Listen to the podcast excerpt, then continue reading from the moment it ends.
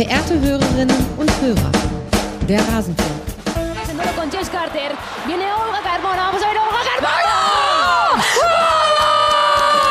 ¡Otra vez Olga! ¡Otra vez Olga!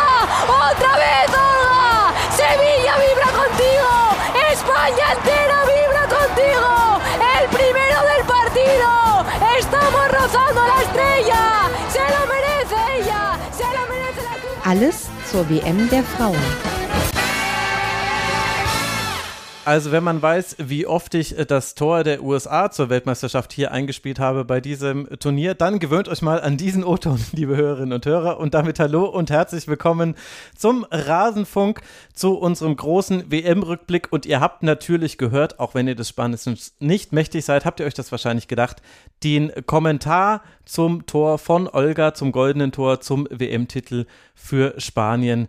Genau das war da zu hören und damit starten wir in unseren WM-Rückblick, denn wir wollen hier in größerer Runde nochmal auf dieses Turnier zurückblicken und auf das, was da so alles passiert ist. Und ich begrüße dazu hier Felix Haselsteiner von der SZ. Hallo Felix, schön, dass du hier bist.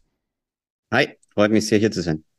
Ich freue mich auch, äh, dass du wieder da bist. Ganz ungewohnt, dich mal nicht in Instagram Live-Qualität hier auf den Ohren zu haben. Vielleicht aber auch ganz gut, Max, ne? Ja, vielleicht auch ganz gut. Außerdem hier Oliver Leister. Hallo, Oliver. Hi, moin. Und zuletzt, und da ist es jetzt so ein bisschen wie in den äh, Sky-Halbzeit-Interviews mit äh, verletzten Spielern. Annika Becker ist hier und nachdem wir wissen, dass Annika krank ist, muss es quasi wie bei so einem Spieler, ist quasi die allererste Frage. Schön, dass du hier bist, Annika. Und wie geht's dir denn? Wie lange ist die Ausfallzeit? Ja, wann äh, sehen wir dich wieder auf dem ja. Platz? Ja, äh, ich, ich, ich gebe mir jeden Tag große Mühe im Training, äh, äh, das äh, derzeit sehr darin besteht, Taschentücher voll zu machen. Ähm, aber ja, ich bin, ich bin guter Dinge, dass es zum Saisonstart, zum Bundesliga-Auftakt äh, wieder alles wunderbar sein wird, spätestens. Oh, stark. Heißt es, du machst bei der Bundesliga-Vorschau auf die Frauenbundesliga auch mit? nein, nein, du musst nichts sagen. Du musst dich nicht on air festlegen, es ist alles gut. Ganz böse Frage. Nein, nein, nein. Du wirst jetzt erstmal gesund und äh, du kommst heil wieder nach Deutschland. Ihr seid nämlich alle auch noch sehr weit von hier entfernt. Seid ihr jetzt, Felix, bist du jetzt auch dann in Australien oder du bist noch in Neuseeland? Nee, ich bin in Österreich. Ach so, ach, Aber du bist schon hier. ich bin schon wieder zu Hause, aber ähm, ist auch weit entfernt in gewisser Weise. Ja, ne? Österreich, Kulturell. das ist ja das Australien Europas, das weiß ja jeder. Okay, gut, so viel dazu. Ähm, da seht ihr mal, wie, also es werden hier nicht alle Fakten offenbar irgendwie doppelt geprüft im Rasenfunk. Olli, du bist aber noch down under, oder? Das habe ich nicht falsch verstanden.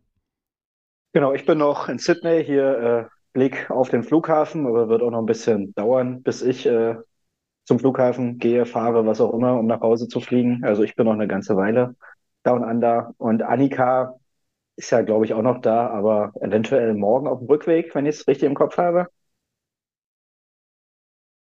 Nee, ich bin auch noch ein Weilchen hier. Das geht krankheitsbedingt jetzt nicht anders, leider. Annika sitzt noch. Annika war die einzige, bei der ich mir sicher war, wo, wo ich bin. Aber Olli, wenn du jetzt, wenn du jetzt deinen Bildschirm gedreht hättest und dann hätten wir hier den Viktualienmarkt gesehen, dann wäre ich wirklich in die Bredouille gekommen. Also da bin ich ganz froh. Aber nee, ich. Dann lasse ich einfach meine, meine schönen Trikots hier hängen äh, und dann müsst ihr mir einfach glauben, dass ich bin, wo ich bin. ja. Ich meine, das ist ja auch der Sinn dieser Sendung, weil die Hörerinnen und Hörer, die interessiert ja nicht, was ich jetzt erzähle, wie sich dieses Turnier angefühlt hat, weil ich saß hier auf dem Sofa und bin nachts irgendwann aufgestanden, sondern wir wollen natürlich wissen, wie es für euch war. Und dann würde ich doch sagen, lasst damit auch mal starten, so ganz allgemein.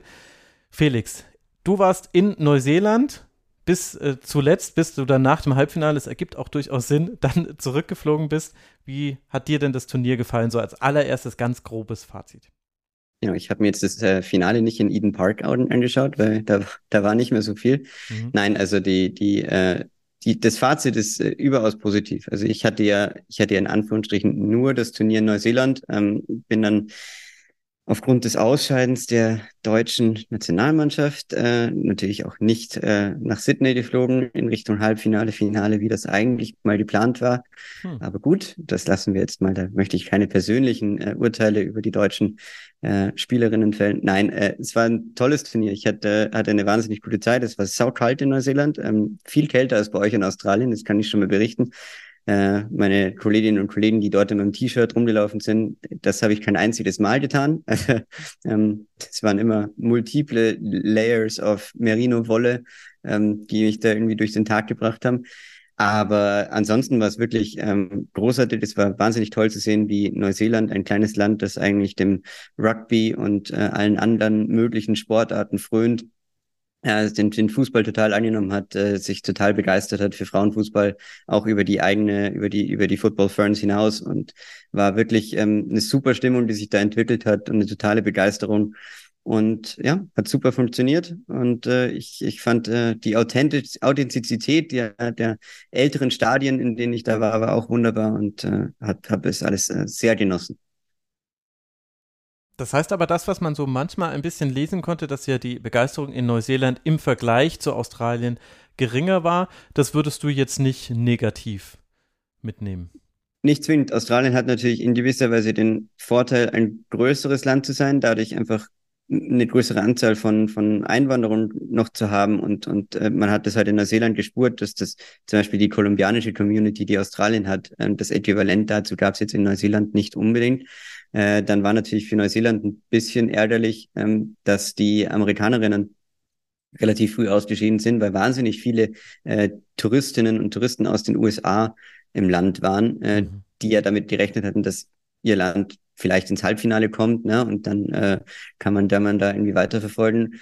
Das heißt, äh, man kann durchaus sagen, dass, ich weiß nicht, wie es am Fernseher rübergekommen ist, dass vielleicht die Stimmung in den Stadien manchmal ein bisschen weniger euphorisch war als bei den Spielen in Australien.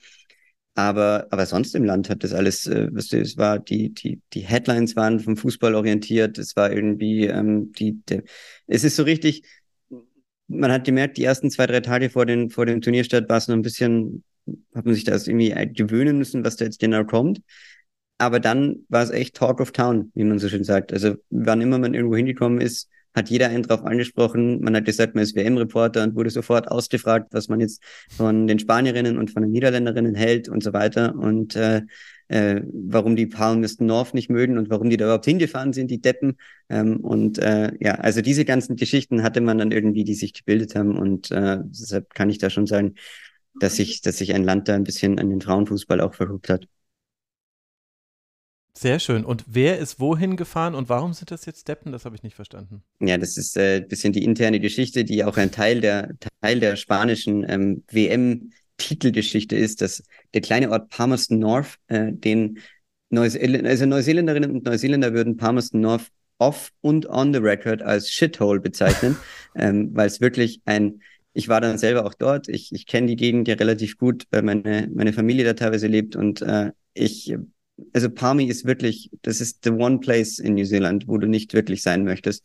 Und äh, da haben sich die Spanierinnen niedergelassen, weil sie dachten, es wäre praktisch und saßen dann in einem wirklich elendigen Drei-Sterne-Hotel vier Wochen lang. Und äh, da war, da war neben dem Hotel war ein Burger King und gegenüber war ein Discounter. Ne? Also das war die, das war das Setting, in dem Spanien die ersten Wochen der WM überlebt hat. Und ähm, dann sind sie ja von dort geflüchtet, was so ein bisschen äh, Reibach gesorgt hat, weil es dann hieß, na ja, die neuseeländische Position war, wir hätten euch schon sagen können, dass Palmi nicht der Ort ist, an dem ihr euch niederlassen wollt.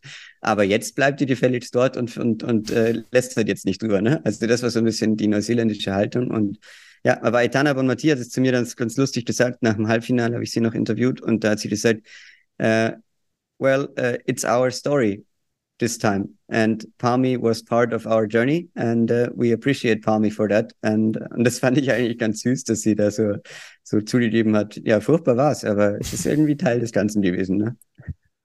Oh Gott, und es ist ja nicht das Einzige, was äh, furchtbar war bei Spanien, obwohl man Weltmeister wurde. Darüber wollen wir gleich sprechen, aber jetzt will ich erst noch wissen, was die anderen äh, beiden erzählen. Annika, du hast schon heftig genickt und ich musste sagen, ich habe, als jetzt Felix gerade gesprochen hat, habe ich das so quer geschnitten mit so manchem Artikel, den wir uns hin und her geschickt haben vor diesem Turnier, wo stand, oh, gerade Neuseeland, ob es da genügend Hotels gibt und so weiter. Gar nicht so einfach. das klingt jetzt alles ganz gut. Wie hast du denn jetzt das Turnier vor Ort erlebt?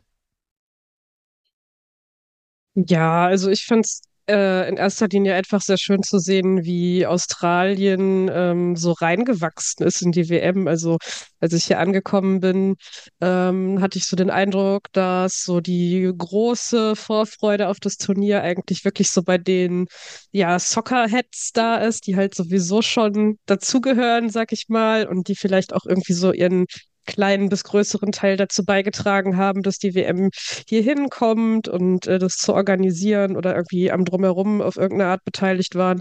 Aber dann konnte man so spätestens nachdem Australien aus der Gruppenphase rausgekommen ist, halt wirklich sehen, so wie es halt von Runde zu Runde weiter wächst und dass immer mehr Leute in den Straßen werden, die irgendwie Matildas Shirts und Mützen und Schals haben und ja, das halt irgendwie so am Anfang, also bei mir war das halt nicht so, wenn ich gesagt habe, ich bin wegen der WM hier, dass dann irgendwie Leute gefragt haben, so, ah ja, und warum und wen und so weiter. Ähm, sondern die gefragt, meisten waren eher WM? so, so, so höflich, so eher so, so höflichkeitsinteressiert. Ähm, aber das hat sich dann halt im Laufe der Zeit auch so ein bisschen gewandelt. Also so, ah, hm, ja, Germany, hm, ähm, und dann aber weiter so, was, was denkst du zu Australien? Was hältst du von den Matildas? Ähm, glaubst du, wir können es irgendwie bis ans Ende schaffen und so? Und das hat sich halt so komplett gedreht irgendwie in diesem, ja, Monat oder über einen Monat. Und das fand ich einfach sehr, sehr schön zu beobachten. Und ich glaube, das ist halt auch so mein also so das Größte, was ich jetzt so von hier mitnehme, so einfach so, dass man so diese, so dieses Surfen auf der Welle halt irgendwie so sehen konnte, was jetzt zu Australien dann auch ganz schön passt. Und ja, das war halt einfach sehr toll. Und jetzt ist Oliver ja als einziger von euch äh, dreien noch länger da, hatte das auch die ganze Zeit schon so geplant. So wie es ich verstanden habe, Oliver war jetzt quasi die WM für dich nur so der Auftakt für eine richtig äh, gute Zeit an einem anderen Ort. Und du warst ja auch erst in Neuseeland und bist dann nach, Neu äh, nach Australien äh, übergesetzt. Sagt man das noch? Nein, das sagt man definitiv nicht mehr. Ich bin ein bisschen anscheinend im 19. Jahrhundert wieder gefangen mit meiner Sprache. Wie hast du es denn erlebt, dieses Turnier? Ähm, ja, ganz kurz gefasst, es war, war großartig. Ich überlege auch gerade, ob ich eigentlich neben dem FIFA-Präsidenten der einzige Mensch bin, der beim Auftaktspiel und beim Finale war. Es wird wahrscheinlich noch ein paar andere geben, aber äh, so sonderlich viele werden es nicht gewesen sein. Und ja, wir hatten ja kurz nach dem Auftaktspiel gesprochen, ne, wo ich hatte mir jetzt gar nicht so viele Gedanken gemacht, was mich einfach erwartet, aber war dann erfreut, dass die Stimmung da bei dem Spiel super war. Da hatte Neuseeland ja auch gewonnen, zum ersten Mal in seiner WM-Geschichte. Ähm, dass da sehr viele Familien waren, so, dass die auch so den Fußball ein bisschen kennengelernt haben, habe ich das Gefühl gehabt in dem Spiel. Und ja, das zweite Spiel, was ich dann gesehen hatte, war ja dann in Wellington, Schweden gegen Südafrika. So und richtig schlechtes Wetter, gefühlt fünf Grad, äh, Regen. Ähm, Felix hat das ja jetzt die ganze Zeit offenbar so ähnlich erlebt. Ähm, Stadion halb voll. Und da habe ich aber schon gedacht, na gut, bei der EM in England, da waren entweder sehr kleine Stadien oder auch Stadien, die jetzt nicht zwingend äh, ausverkauft waren. Und hatte eigentlich so gedacht, okay, das könnte jetzt so der Richtwert werden. Stimmung war ganz okay. Und dann war ich schon überrascht, als ich dann nach Australien kam und da die Stadien eigentlich fast durch die Bank richtig voll waren. Einzige Ausnahme war äh, Nigeria gegen Irland in Brisbane. Aber da hat Australien auch zeitgleich in der Gruppe gespielt. Deswegen war da das Interesse wahrscheinlich nicht so hoch. In Brisbane habe ich jetzt, glaube ich, auch die meisten Spiele gesehen. War dann auch so ein bisschen mein, mein Lieblingsstadion während der ganzen WM. Ja, dann war das einfach total spannend, wirklich zu sehen. Stadien alle voll, gute Stimmung, auch Leute, die sich, ähm, die sich auskennen, die sich da wirklich auch für interessieren und eben genau das, was Annika auch gesagt hat, so dieses äh, wie peu à peu das immer mehr wurde, wie man das auch auf den Straßen sehen konnte, wenn man sich mit Leuten unterhalten hat. Und dann eben auch, na klar, die Frage, was war los mit Deutschland so? Also dieser Schock hat schon viele auch, äh, die jetzt keinen Bezug zu Deutschland normalerweise haben, irgendwie beschäftigt.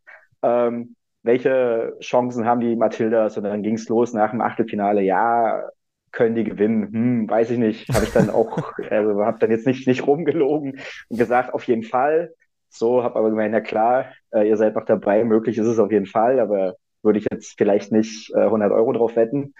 Und ja, und dann auch dieser, dieser ganze Tag jetzt am Finale. Also ich hatte dann auf einer Tour zu so, einem, zu so einer Insel hier hatte ich ein paar Engländerinnen kennengelernt und meine ganze Reise ab dem Achtelfinale ging ja jetzt irgendwie auch mit England mit. Das war anders geplant, aber war auch sehr erlebnisreich so und dann eben diese, dieser ganze Finaltag, wie sich dann da wirklich viele Engländer und Engländerinnen schon am Opernhaus getroffen haben, sich da vorbereitet haben und es eigentlich auch so das erste Mal war, dass ich das Gefühl hatte, England hat heute ein Heimspiel im Finale. Also die waren im Achtelfinale in Brisbane gegen Nigeria. Ähm, ja, da waren alle so für den, für den Underdog und haben Nigeria ein bisschen äh, gefeiert.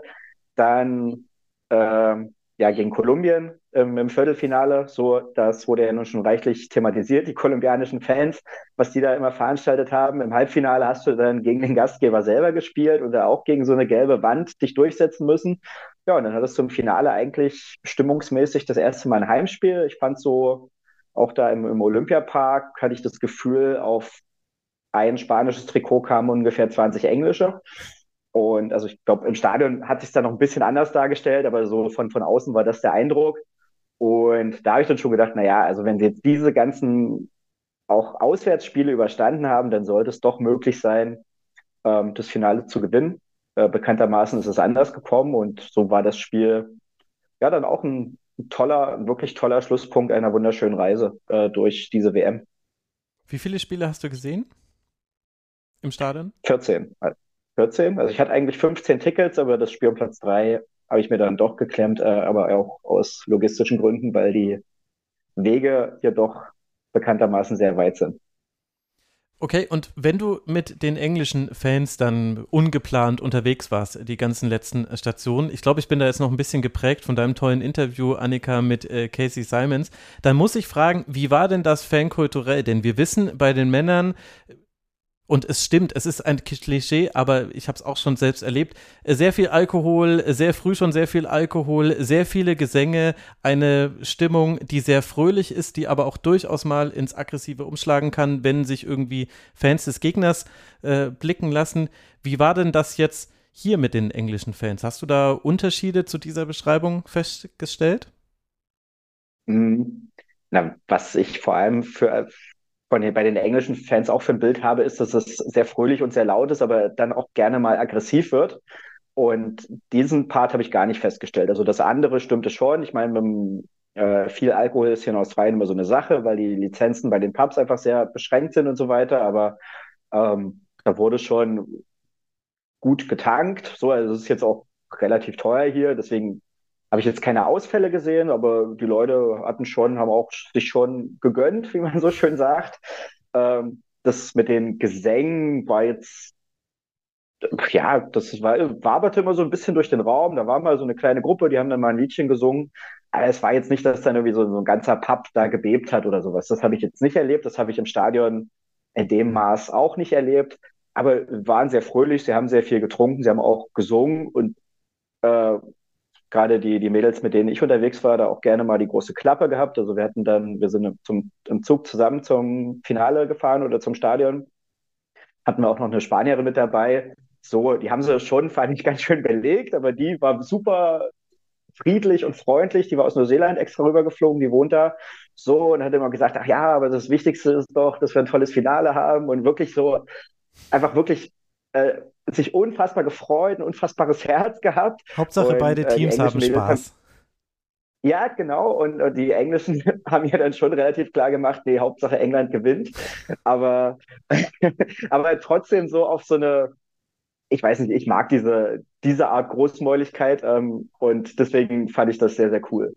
Aber ich finde schon, das kann man auch mitnehmen als, als Fazit dieser WM, dass die, ja, die Stimmung, ich, mag das ja immer nicht, wenn das gegeneinander ausgespielt wird, aber natürlich ist diese Stimmung einfach sehr friedlich und offen. Ne? Und ich weiß, dass das dann immer auch äh, Gründe hat, dass das, ja, natürlich, man ist weit weg, man hat nicht so viele Fans äh, aus, den, aus den jeweiligen Ländern auch zum, zum Reisen bewegt und alles, aber oh, es war einfach so angenehm. Also wenn man das auch vergleicht mit diesem ganzen Trubel, den man hier teilweise in den Lieden miterlebt und äh, es hat, es hat was Schönes, aber man man darf das, man darf die schlechten Seiten aus auch dieser Kultur nicht irgendwie so verkulten und, und irgendwie zu sehr hochjazzen. Und es kann auch ein Fußballturnier wie das, was wir jetzt erlebt haben, da einfach schön sein, wenn man eine friedliche Stimmung hat, die wirklich ähm, sehr offen, sehr tolerant, was das, ich habe es immer dran, hab immer dran denken müssen, als diese dieses FIFA-Banner vor dem ähm, Anpfiff kam mit äh, we, we respect football und we don't want that und no racism und alles Mögliche. Und es kommt ja immer vor den vor den Bundesligaspielen auch und vor den Champions League-Spielen und da denke ich mir dann oft im Stadion, mein Gott, ne, dann was da teilweise durch die Gegend gerufen wird im Familienblock ähm, und das ist halt völlig unvorstellbar gewesen in, in jedem dieser Stadien. Und ja, diese Kultur ist schon einzigartig und äh, das noch gepaart mit, können wir gleich noch drüber reden, mit den Spielerinnen, ähm, das war wirklich äh, ein besonderes, besonderes, äh, besondere Atmosphäre. Ja, und was da sicherlich auch noch mit reinspielt, was ich auch als sehr angenehm empfand, dass du wirklich kaum sichtbare Polizei vor Ort hattest, dass auch, da haben wir nach dem Auftaktspiel schon drüber gesprochen, Max, ähm, die, die Sicherheitskontrollen sehr lax waren. Also jetzt in allen 14 Spielen ist, glaube ich, zweimal so, so halbherzig in meine Tasche geguckt worden. Dann habe ich gesagt, ja, da ist meine Jacke drin oder weiß ich nicht, meine Powerbank und dann alles klar, geh weiter so. Also mehr hat die das auch gar nicht interessiert dass ich jetzt den Beutel da hätte mal richtig auspacken müssen. So. Und das fand ich aber sehr angenehm. Und es gab aber auch überhaupt keinen Anlass, aus meiner Sicht, da irgendwas zu ändern, sondern dann waren die einfach wirklich, alle hatten einfach Bock auf Fußballfeste. Ich habe schon ein bisschen mehr Polizei gesehen. Also in Melbourne, da war das das Spiel von Kolumbien gegen, ach, gegen wen haben die denn da nochmal gespielt? Jamaika. Ich weiß. Ja, genau, Kolumbien gegen Jamaika. Und da war das so, ähm, das war eins der wenigen Spiele, weil wir das später aufgenommen haben. Da bin ich ähm, relativ direkt nach Abpfiff los und weil alle Bahnen verstopft waren, bin ich gelaufen, den Weg vom Stadion durch diesen Park am Fluss entlang zurück in die Stadt. Und da waren halt richtig so Reiterstaffeln und so. Ähm, also jetzt halt nicht äh, in so einem Riesenmassenausmaß, aber ich finde halt so Polizisten, die haben ja dann hier alle immer ihre Waffen irgendwie auch am Gurt, auf dem Pferd, das ist halt schon immer noch mal so eine andere Situation, als wenn die einfach nur da normal gechillt rumlaufen oder irgendwie an ihrem Auto stehen oder so. Und dann hatten wir ja bei dem England gegen Dänemark Spiel ähm, ich weiß gar nicht mehr, das war dir durch irgendwas auf Twitter oder so aufgefallen, Max, mhm. glaube ich, dass es da halt irgendwie bewaffnete Polizisten im Stadion gab und dann habe ich die ja auch selber gesehen, also einerseits vor der Kurve, aber andererseits halt auch direkt unter der Pressetribüne. Ähm, ich habe die auch fotografiert. Und ich hatte dann auch irgendwie, also weil wir darüber gesprochen haben, so eine Anfrage an die FIFA gestellt, was das jetzt soll. Also weil das das erste Spiel war und ich habe danach immer mal so drauf geachtet, auch das Einzige, wo mir das so, also wo das so massiv aufgefallen ist.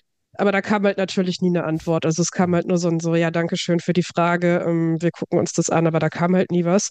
Und das war halt schon aber irgendwie krass, also weil du halt diese, ja, bewaffneten Polizisten hattest, die halt irgendwie so direkt einerseits vor der Familien-Fantribüne da irgendwie unten standen und andererseits halt aber auch irgendwie so also quasi direkt unterm Pressebereich und so im Rücken von normalen Fans, die einfach auf dieser Gegend gerade da saßen. So. Und das ist halt schon äh, nicht so das Bild, das man ansonsten mit dieser WM verbindet und wo man sich dann halt auch wirklich fragt, so, also was ist jetzt der Anlass, was soll das gerade?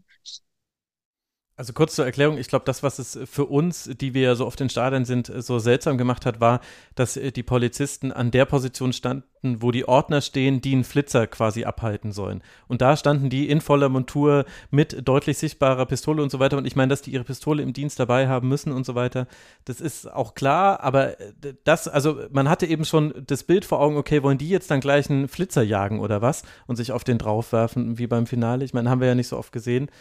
Aber das war irritierend, scheint aber ja tatsächlich eine Ausnahme gewesen zu sein, weil ich habe dann später nochmal versucht drauf zu achten äh, und habe das auch nirgendwo mehr gesehen.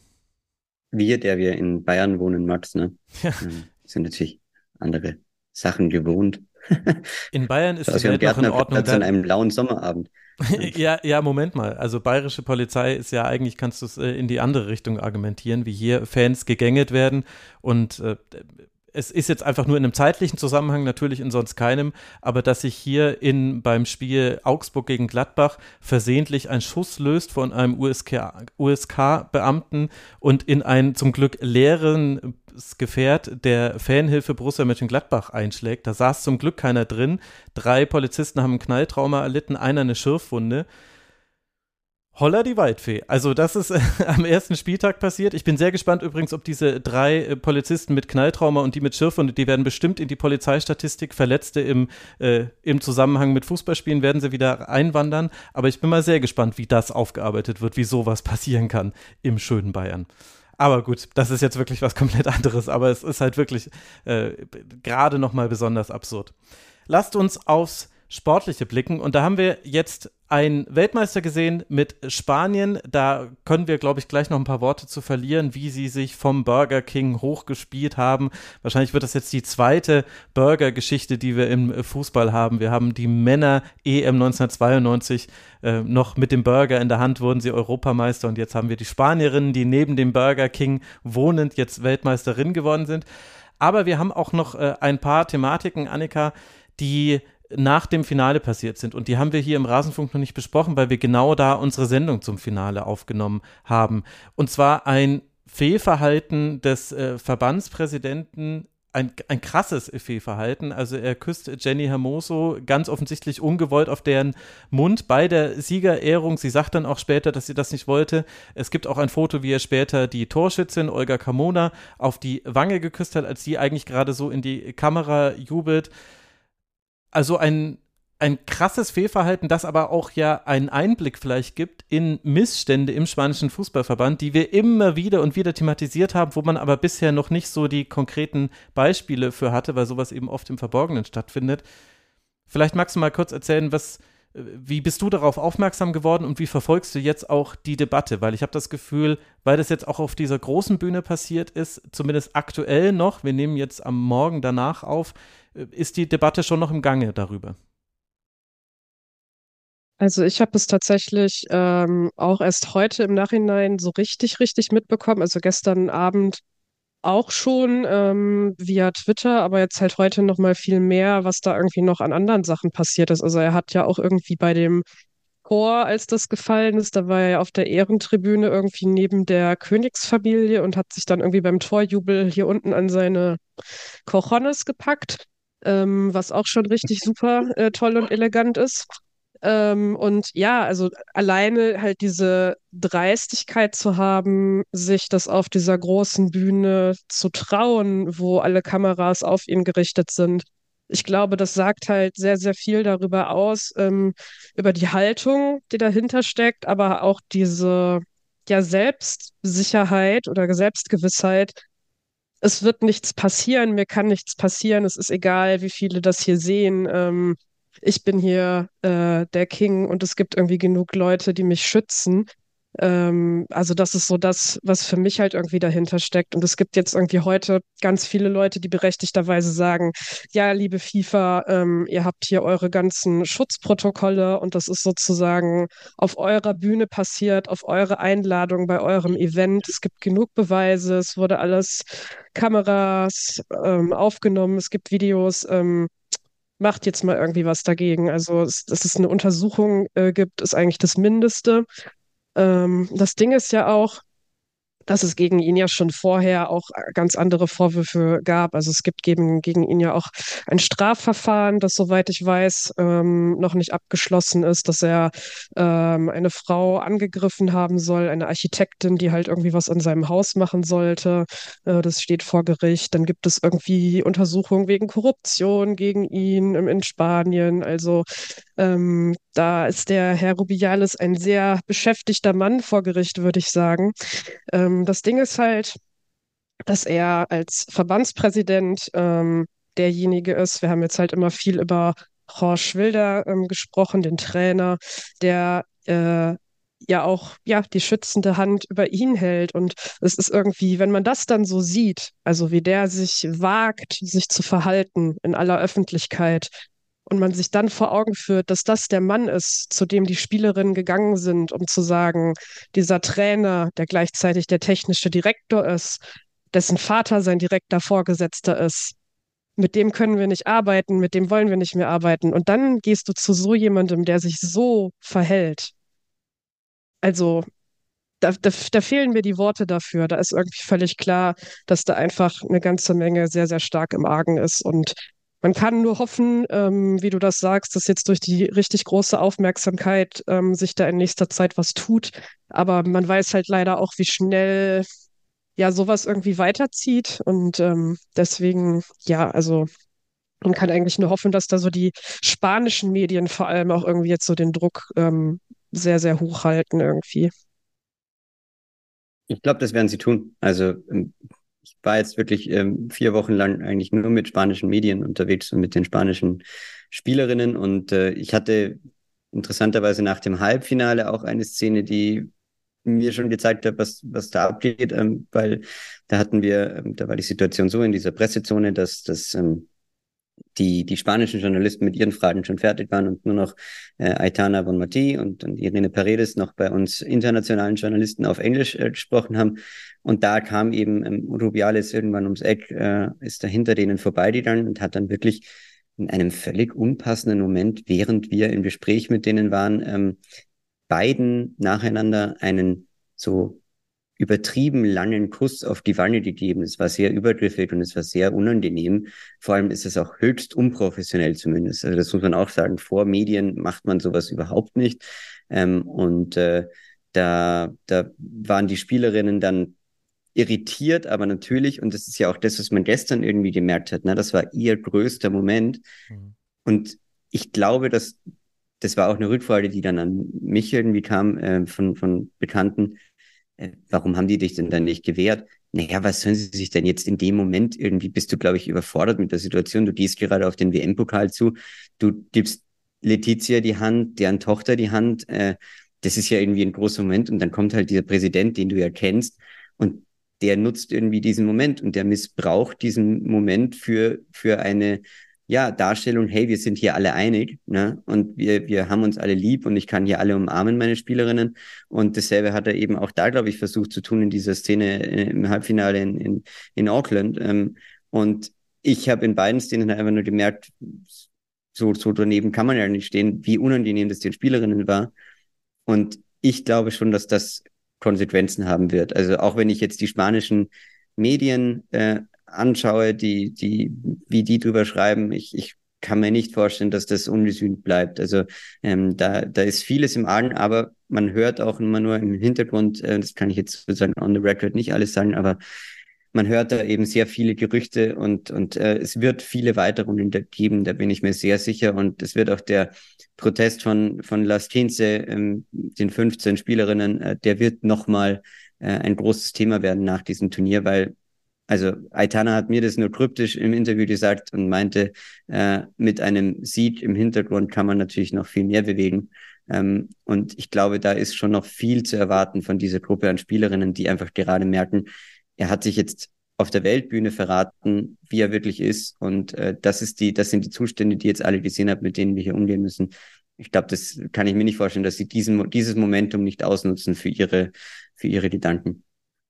Das finde ich einen ganz spannenden Punkt, was du sagst, weil ich jetzt äh, verschiedene Kommentare gelesen habe, unter anderem von Mara Pfeiffer, die ja hier im Rasenfunk auch öfter zu Gast ist, auf der Plattform formerly known as Twitter, ähm, wo es darum ging, dass das gerade so ein, na, kein, kein Fehler ist, dass Spanien gewonnen hat, aber dass es der Sache nicht nützt, weil natürlich die Verbandsoberen und der Trainer sich so ein bisschen auf die Brust und auf die Schultern trommeln können und sagen, seht her, alles richtig gemacht, äh, wir sind der, der Weltmeisterverband. Und da steht jetzt das, was du sagst, Felix, äh, dem ein bisschen entgegen. Und da hatte ich heute im Laufe des Tages auch ein bisschen drüber nachgedacht und fand eigentlich auch, ja, wenn du als Weltmeisterin irgendwas sagst, ähm, dann hat das ein anderes Gewicht. Aber da würde mich mal Annika und, und Max eure Meinung vielleicht auch noch interessieren, wie ihr das einschätzt. Ich kann ja mal vorlegen und Annika, du ergänzt dann sehr gerne. Ich glaube, dass äh, Mara da völlig recht gehabt hätte mit diesem Take und so bin ich nämlich auch in dieses Finale gegangen.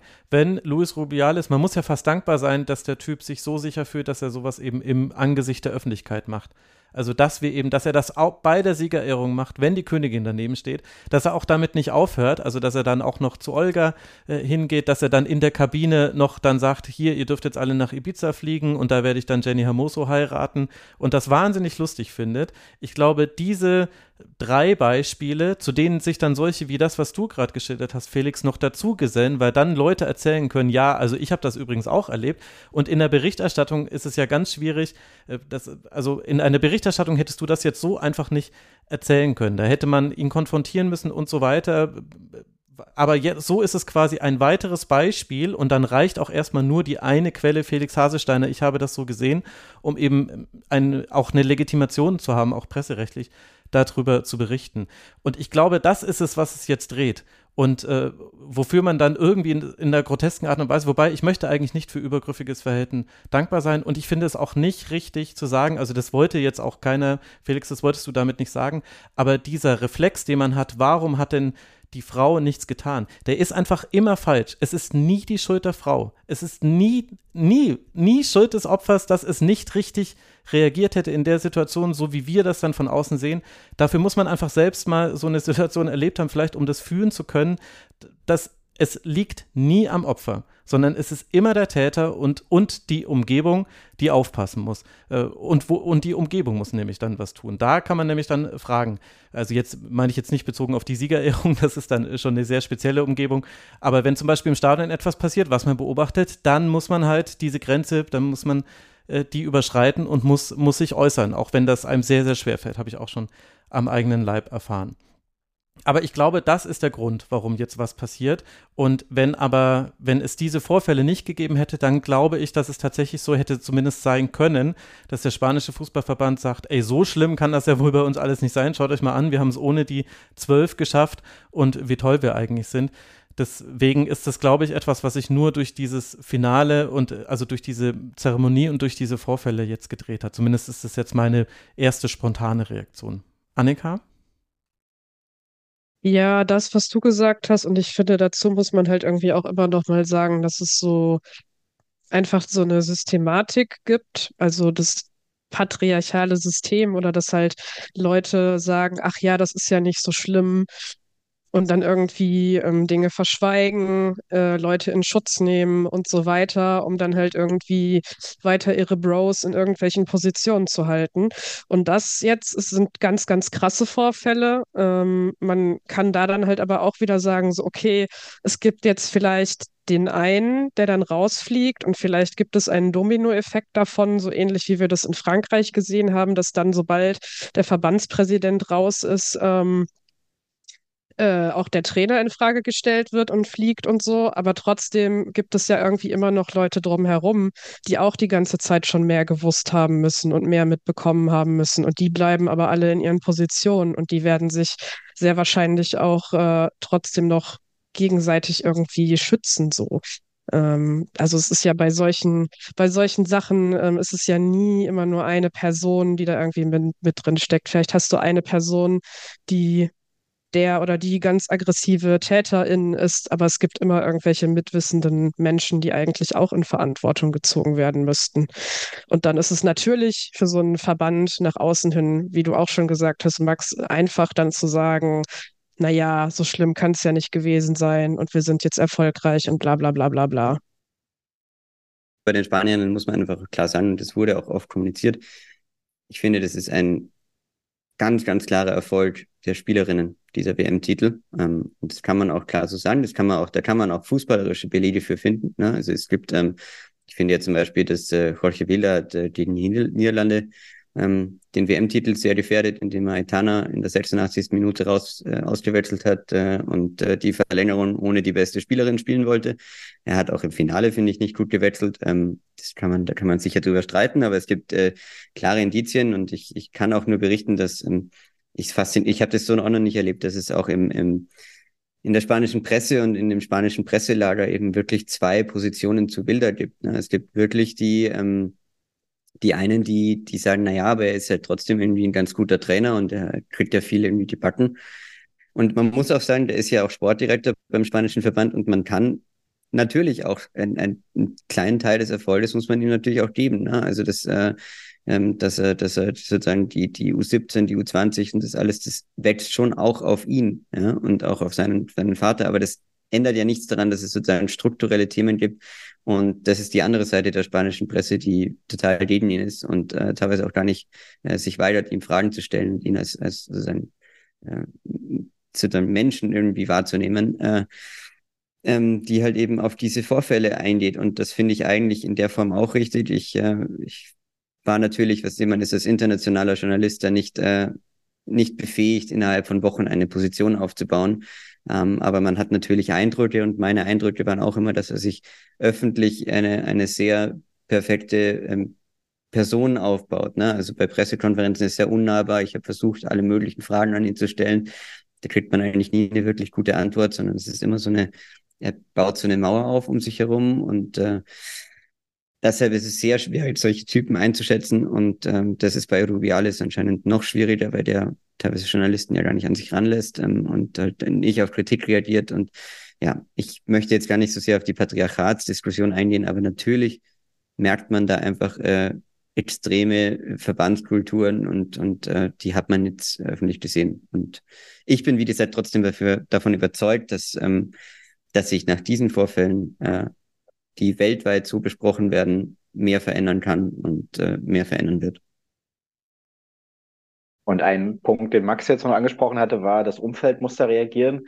Da vielleicht eine Situation, die ihr dann alle nicht mitbekommen haben könnt, glaube ich, ähm, während der Pokalübergabe oder so, der, dieser, dieser ganzen Zeremonie, als dann der Trainer auf die Bühne kam, da gab es zumindest in meiner Ecke schon auch laut hörbar Buhrufe. Das waren ein paar Leute aus England, glaube ich, die sich mit der Situation beschäftigt hatten, aber auch viele aus Spanien. Also da war diese Reaktion für mich schon wahrnehmbar und dadurch, dass ich jetzt so die, die, die Hintergründe ein bisschen kannte, da auch klar ähm, zuzuordnen.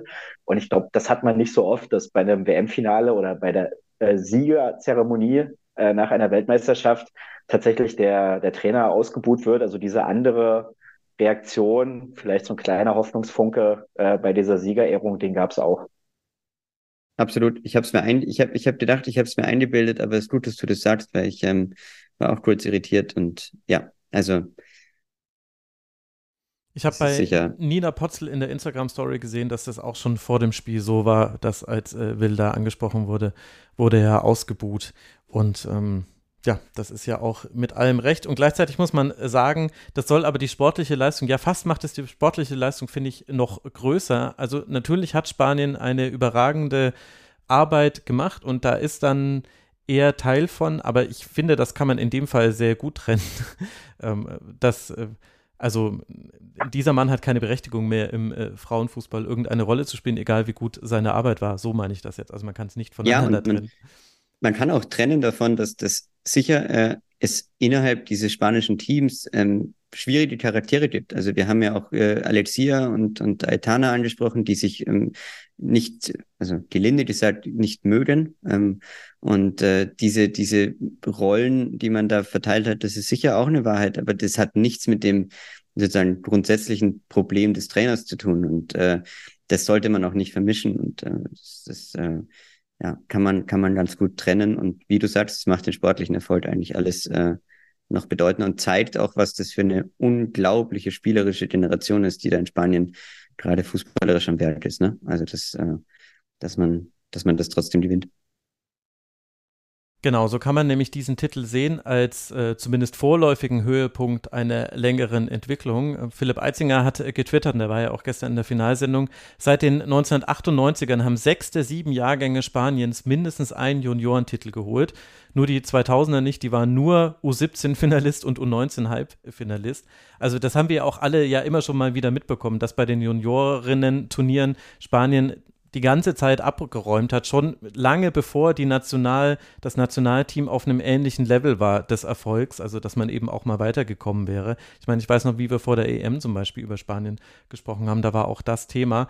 Also es kommt eben nicht von nichts und könnte ja auch ein Signal auch an andere Verbände sein und zeigt, was sich auch so ein bisschen verschoben hat im Großen im Fußball. Jetzt hatten wir noch eine weitere Geschichte, die gestern noch nicht stattgefunden hat. Ich erzähle sie nur kurz. Ich glaube, aber diskutieren muss man dazu nicht. Aber äh, zu diesem Torschützenjubel, Torschützendenjubel von Olga Carmona kommt noch mit dazu, dass dann nach dem Spiel bekannt wurde, dass bereits am Freitag ihr Vater verstorben ist, nach den uns heute vorliegenden Informationen am Tag danach war es wohl so, dass die Familie von Olga entschieden hat, ihr das nicht vor dem Spiel zu sagen, damit sie sich darauf konzentriert. Und nach dem Spiel soll sie es dann irgendwann erfahren haben. Das ist natürlich nochmal eine, eine menschliche äh, Tragödie und äh, eine, eine Geschichte, da habe ich nichts Vergleichbares erlebt. Ähm, aber ich glaube, da ist jetzt auch jedes Wort dazu, weil es ja auch etwas sehr Privates ist. Eigentlich soll sie nicht in der Öffentlichkeit um ihren Vater trauern müssen, aber es gehört halt zu diesem Finale mit dazu. Deswegen hatte ich das Gefühl, ich muss es jetzt noch kurz erwähnen, auch wenn ich ähm, damit dann aber auch dieses Thema gleich gerne wieder zumachen würde. Lasst uns sportlich über Spanien sprechen. Ist es denn, äh, Felix, wenn du so viel bei den Spanierinnen warst und äh, wenn du auch das Shithole persönlich besucht hast, ähm, ist es ein verdienter Weltmeister, deiner Meinung nach? Absolut. Ich finde, äh, sehr beeindruckend äh, war das zu sehen, wie sie nach diesen ersten zwei Vorrundenspielen, die sie gegen Costa Rica und Sambia so klar gewonnen haben und wir alle schon gesagt haben, ja, die sind wahnsinnig gut, das sind natürlich schwache Gegner gewesen, aber na, das, das äh, haben sie, haben sie gut geschafft. Und wie sie dann mit dem, das hat Aitana auch gesagt, mit dem Glück zurechtgekommen sind, dass sie ihre schwächste Partie in der dritten Vorrundenpartie gegen Japan hatten, ähm, wo sie halt erkannt haben, dass sie auf die Art und Weise, wie sie in den ersten zwei Spielen gespielt haben, mit einem sehr schönen, sehr grazilen, sehr, sehr spanischen Fußball, ähm, dass sie damit nicht Weltmeisterinnen werden. Ne? Und äh, das äh, haben sie, glaube ich, in diesem Spiel gemerkt. Das hat den Umbruch zufolge. Ähm, da, da ist wirklich nochmal in diesem ganzen Team hat man das hat man einfach gemerkt, auch bei den Trainings, wenn man zugeschaut hat, bei den bei den Pressekonferenzen, weil ich habe wirklich alles verfolgt und und es war einfach eine eine andere Atmosphäre drumherum, weil sie verstanden hatten, okay, wir müssen physischer spielen, wir müssen äh, uns dieses dieses Gefühlsbewusstsein, dass wir hier dass wir hier vor allem Tore erzielen müssen, dass wir dass wir vertikaler sein müssen, fußballerisch, dass wir äh, nicht uns darauf verlassen können, dass wir wunderschöne Pässe spielen und einen sehr anmutigen Fußball und ich weiß, man soll das nicht immer mit den Männern vergleichen, aber ich finde es schon bemerkenswert, dass das, dass es da Parallelen gibt zu 2010 ähm, beim WM-Titel damals mit Xavi, Iniesta und so weiter. Auch da kann ich mich darauf berufen, dass Aitana das ebenfalls so ähm, bemerkt hat. Äh, und äh, das, das hat man schon gemerkt, dass das damals auch eine Generation erkannt hat, okay, wenn wir nur schön spielen und wie wir immer spielen, dann werden wir wahrscheinlich im Viertelfinale wieder irgendwie blöd scheitern.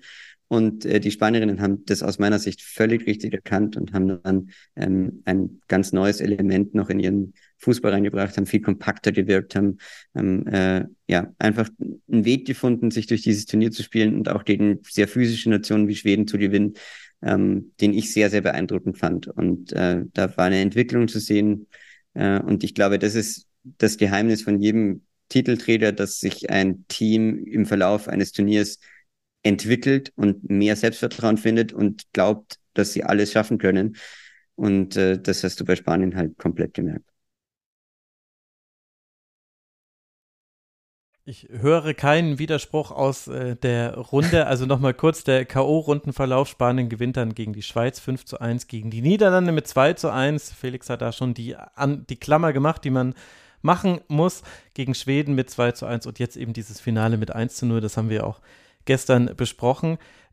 Annika, steht für dich der Sieg Spaniens auch so ein bisschen stellvertretend für dieses Turnier? Also, wenn man sich zurückerinnert, wir haben in der Vorschau sehr viel darüber gesprochen, wie viele Favoritinnen es gibt, wie schwierig es ist, ähm, vorherzusagen, wie dieses Turnier verlaufen würde. Und ich würde sagen, da wurden wir aus ganz verschiedenen Richtungen kommend bestätigt. Steht Spanien mit dieser Art, auch Fußball zu spielen, stellvertretend für eine größere Entwicklung?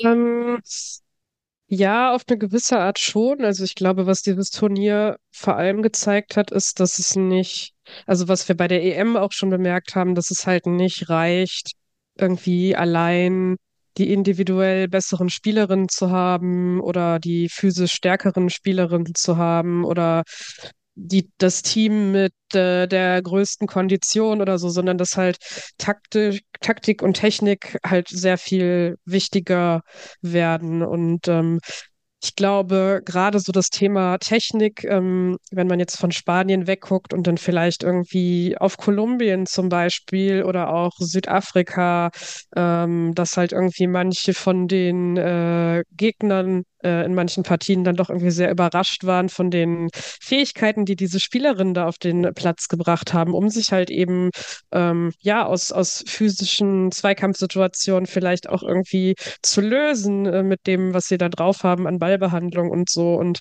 ähm, bei Spanien ist es dann natürlich nochmal was anderes, weil sie halt eben, ja, also wie Felix das halt schon dargelegt hat, so diese Kombination haben aus ihrem Ballbesitz, Fußball, dem Passspiel und so weiter und das dann im Verlauf. Und ich finde gerade im Finale, das war so das Beispiel dafür, dass sie halt irgendwie da auch so richtig so fast schon so eine Wut irgendwie auf dem Platz hatten. Also sie waren ja irgendwie richtig giftig auch irgendwie in den Zweikämpfen drin und dass sie so beides irgendwie zusammengebracht haben. Also eine sehr äh, körperliche Spielweise, die man sonst vielleicht nicht unbedingt mit ihnen verbindet, aber halt auch mit der Technik und ja, dem Passspiel, das sie eben so haben. Und von daher ist es auf eine Art schon irgendwie beispielhaft, ähm, was die strukturellen Probleme, die wir schon thematisiert haben, angeht, irgendwie auch. Also, weil das war ja auch ein Thema, was uns irgendwie in der Vorschau sehr groß begleitet hat, dass es da bei vielen, vielen Verbänden äh, Probleme unterschiedlicher Art gibt. Und das ist so, das hat äh, Sophie Lawson heute auf Twitter ganz gut zusammengefasst, finde ich, dass es halt irgendwie nach so einem großen internationalen Turnier der Frauen immer noch mal eine andere Art von Melancholie gibt. Also es ist irgendwie so, das eine ist so dieses so, ah, jetzt sind irgendwie diese Fußballfestwochen vorbei, aber das andere ist halt so, hm, man weiß irgendwie, es gibt diese ganzen Problematiken und die wurden hervorgeholt ins Scheinwerferlicht und da war jetzt irgendwie mal so der Blick voll drauf, aber man weiß irgendwie auch, dass an vielen Stellen das Licht jetzt halt weg ist und äh, ja, dass es halt irgendwie genauso weitergeht wie vorher. Im Fall von Spanien jetzt vielleicht nicht, weil es jetzt einfach so krass ist mit der Siegerehrung und allem, was wir vorhin besprochen haben. Aber wenn man an Sambia denkt ähm, oder halt auch Haiti oder halt so Geschichten, wo man irgendwie weiß, die Verbände geben das Geld nicht weiter und so, Jamaika. Ähm, ja, das ist halt irgendwie auch so eine, auch so eine komische, beispielhafte Klammer. Weil was mir da ein bisschen Hoffnung macht in diesem Jahr, ist, dass ich, also, das muss man jetzt vielleicht kurz erklären, aber ich glaube, dass der Grund, warum diese Geschichten nie so weiterverfolgt werden, war ein ganz banaler. Und das war, dass Medien keinen Vorteil daraus ziehen konnten. Weil Medien sind Wirtschaftskonzerne und äh, wollen Geld verdienen und wollen, dass ihre Artikel gelesen werden, auch wenn man das immer nicht so glaubt. Und äh, ich glaube, dass in den letzten Turnieren halt gemerkt wurde, nach dem Finale gab es eine Aufmerksamkeitsdesint oder es gab einfach ein Desinteresse der Leserschaft. Und ich glaube, dass sich dieses Mal was verändern könnte, weil diese WM einfach deutlich, deutlich größer war, äh, global gesehen. Und äh, dass man verstanden hat, ähm, auch bei den Medien, dass das, glaube ich, ähm, da, da in Interesse, ein echtes Interesse da ist und dass sich diese Geschichten, dass die auch gelesen werden und dass es eine, dass das eine Resonanz findet äh, im Publikum. Und ich glaube, das könnte ganz entscheidend sein, warum wir vielleicht dieses Mal wirklich sehen, dass ähm, ja, Journalistinnen und Journalisten dranbleiben, dass, dass sie äh, die Geschichten weiterverfolgen, dass sie sie aufschreiben und dass die dann auch Resonanz finden. Und ich glaube, dass das passieren könnte. Also ich glaube, dass, ähm, dass, äh, dass ja, man, man erkannt hat im, im Publikum, es interessiert mich auch nachher, nachher noch, was jetzt eigentlich mit diesen Haiti Geschichten geworden ist. Das wird, ich glaube wirklich, dass es Menschen auch in einigen Monaten noch interessieren kann. Habe ich zumindest mehr Hoffnung dieses Mal als bei den letzten Turnieren. Ja, ich hoffe das auch. Allerdings ist mir das auch schon bei der Vorschau aufgefallen. Man ist halt auch extrem abhängig von lokaler Berichterstattung. Also wenn ich eben, also wenn die Jamaikanerinnen nicht ihr Crowdfunding selbst gestartet hätten und da noch Erklärtexte mit dabei gewesen wären und dann die Spielerinnen und die Mutter der Spielerin, äh, die das äh, gestartet haben, dann noch Interviews gegeben haben und so, dann hätte ich ganz viele Informationen nicht gehabt. Und äh, wir hatten die Diskussion im Rasenfunk-Discord in der Vorrunde, weil da hat Kai Pahl, der liebe Dogfood, der hat da immer mal wieder geguckt, wie ist denn die Berichterstattung über die Spiele, während die Spiele laufen. Und zum Beispiel in Nigeria war es nicht so, dass obwohl die ja so erfolgreich auch gespielt haben, dass da die auf den lokalen Seiten das irgendwie im Aufmacherbereich gewesen wäre, zumindest auf den Homepages. Das heißt, vielleicht haben wir da dann auch wieder so eine eurozentristische Sicht, weil wir sehen, hier gibt es eben einen Hype und hier hat dieser Hype auch schon eine Größe erreicht, der dann eben auch eine wirtschaftliche Relevanz für Journalismus hat, auch wenn es die eigentlich nicht geben sollte, aber kann ja nicht jeder crowdfinanziert sein und so weiter und so fort. Aber also das ist so die Sorge, die ich habe und wo, wo dann auch wir alle, glaube ich, auch aufgeschmissen sind, denn wir können es nicht rausrecherchieren, was jetzt in Nigeria genau passiert. Dafür sind wir zu weit weg, so ehrlich äh, muss man sein. Das heißt, es braucht diese lokale Berichterstattung, ansonsten werden wir kaum an dem Thema dranbleiben können. Aber die Hoffnung ist natürlich da und die zweite, der zweite Aspekt dazu ist noch, die FIFA steht da in einer Verantwortung. Also so gerne sich die FIFA hinstellt und sagt, hey, wir sind jetzt der Vorfechter und Gianni Infantino, der wieder in seiner ganzen Gianni Infantino-Artigkeit sagt, Mensch, liebe Frauen, ihr müsst uns doch einfach nur herausfordern, wo man sich auch so denkt, ey, du halt einfach mal die Klappe, ey, wirklich. Aber wir können das natürlich auch sehr gut gegen ihn verwenden und können sagen, was macht ihr denn jetzt? Und natürlich werden sie ganz oft nicht antworten und so weiter. Ich habe auch auf meine Mails an die FIFA keine einzige Antwort erhalten. Aber das ist so noch so eine zweite kleine Hoffnung, die ich habe, dass man es schafft, die FIFA zu aktivieren und zum Beispiel bei der Frage, Wird, werden jetzt die Boni direkt auf die Konten der Spielerinnen bezahlt oder geht es an die Verbände? Da haben wir ja schon so eine interessante Schleife jetzt gesehen. Es hieß vor dem Turnier, nee, es wird direkt an die Spielerinnen gezahlt. Dann hieß es zu Beginn des Turniers, ach nee, doch nicht. Wir haben ja gar nicht alle Kontoverbindungen. Und jetzt dann bei der Abschlusspressekonferenz, auf der die FIFA natürlich wieder sich hat feiern lassen dafür, wie toll alles war, da hat man dann gesagt, ja, naja, vielleicht kriegen wir das äh, doch hin. Und das sind dann auch so äh, Dinge, die da noch quasi zu einer Verbesserung beitragen können, wenn man die FIFA zwingt. Da hatte ich jetzt über die letzten Wochen oder auch, aber schon auch das Gefühl, dass da einfach ähm, ja auch FIFA-seitig viele, viele Dinge im Fluss sind. Ich meine, es ging schon mal los, dass diese, diese Prämien überhaupt eingeführt wurden. Das ist ja schon mal ein großer Faktor so. Und jetzt haben wir über notwendigerweise auch über, über sehr viele negative Dinge gesprochen. Aber bei Australien hattet ihr gestern in der Folge, glaube ich, auch die Frage, äh, sagen jetzt alle, okay, wir haben jetzt diesen Hype und äh, wir müssen jetzt irgendwie weitermachen. Auch wir müssen irgendwie dranbleiben. Also das ist jetzt eine, eine Frage, die, die alle beschäftigt bei den ganzen negativen Themen. Und du sagst es, das ist jetzt natürlich, Europa haben wir da mehr im Blick und da ist es jetzt wahrscheinlich schwieriger, das für Nigeria oder Haiti dann immer in letzter Konsequenz nachzuvollziehen, wie es da weitergeht. Aber ich habe gestern geschaut, dass ja noch gar nicht klar ist, wo ähm, die nächste WM stattfinden wird. Also Deutschland ist ja gemeinsam mit Belgien und den Niederlanden im Rennen, aber Südafrika hat sich zum Beispiel auch beworben. So kann ich mich jetzt noch erinnern, die Männer-WM aus äh, in Südafrika ja, war ja auch ein relatives Fußballfest, aber wo natürlich auch Dinge dadurch im Blick geraten sind. Also vielleicht müssen wir dann auch ein bisschen hoffen, dass eben relativ zeitnah wieder ein Turnier auch in eine Region geht, die eben nicht Europa ist, ähm, dass man dann auch darüber die Möglichkeit hat, weil dann sich natürlich auch die, die Aufmerksamkeit, das Interesse verschiebt und weil dann natürlich auch ja, die afrikanischen Verbände jetzt äh, beispielhaft genannt in einer anderen Bredouille sind, sich da vielleicht auch anders zu präsentieren oder weil sie dann sagen, hier bei einer möglichen Heim-WM, ähm, da wollen wir jetzt eben nicht permanent mit Kritik konfrontiert werden, sondern wollen eben auch ja, tolle Mannschaften anbieten, also dass sich darüber vielleicht Dinge auch bewegen können. Und ja, da glaube ich, so wie es jetzt eben auch FIFA-seitig für Australien und Neuseeland funktioniert hat, ja, dass es helfen könnte, eben wenn die nächste WM zum Beispiel in Südafrika ist. Der einzige Grund, der dagegen spreche, wäre, dass es wieder eine Winter-WM wäre, aus journalistischer Sicht. das sage ich jetzt ganz eigennützig. Nein, äh, sonst wäre ich natürlich auch, finde ich auch immer, dass es besser ist, du gehst in die Länder und äh, schaust es dir da an. Und wenn ich äh, die Südafrikanerinnen ein bisschen verfolgt habe in Neuseeland, muss ich auch sagen, das wäre eine, das wäre eine tolle Geschichte, wenn die ähm, nach all diesen Strapazen, die dieses Land auch auf dem Weg zur Frauenfußball hatte, eine WM bekämen. Fände ich, fände ich auch ziemlich cool und äh, wird jetzt eh demnächst entschieden, glaube ich. Ne? Also können wir auch verfolgen. Also es war jetzt zum Beispiel auch ein Faktor, den ich ähm, bei der WM jetzt sehr interessant fand, Thema Nachhaltigkeit. Also dass wir, glaube ich, alle sehr viel fliegen mussten. Das ist jetzt nicht sonderlich nachhaltig. Aber ähm, Thema Stadien, dass ja da hatte ich das Gefühl, ich habe es jetzt nicht nachgeguckt, ausschließlich oder fast ausschließlich Stadien und Infrastruktur verwendet wurden, die eben auch schon für andere Veranstaltungen genutzt wurden. So hier Sydney Olympische Spiele, Melbourne Olympische Spiele, das Stadion in, in Brisbane. Es wird auch so für Fußball genutzt. Die Stadien in, in Auckland, in Wellington haben sie jetzt auch nicht neu gebaut.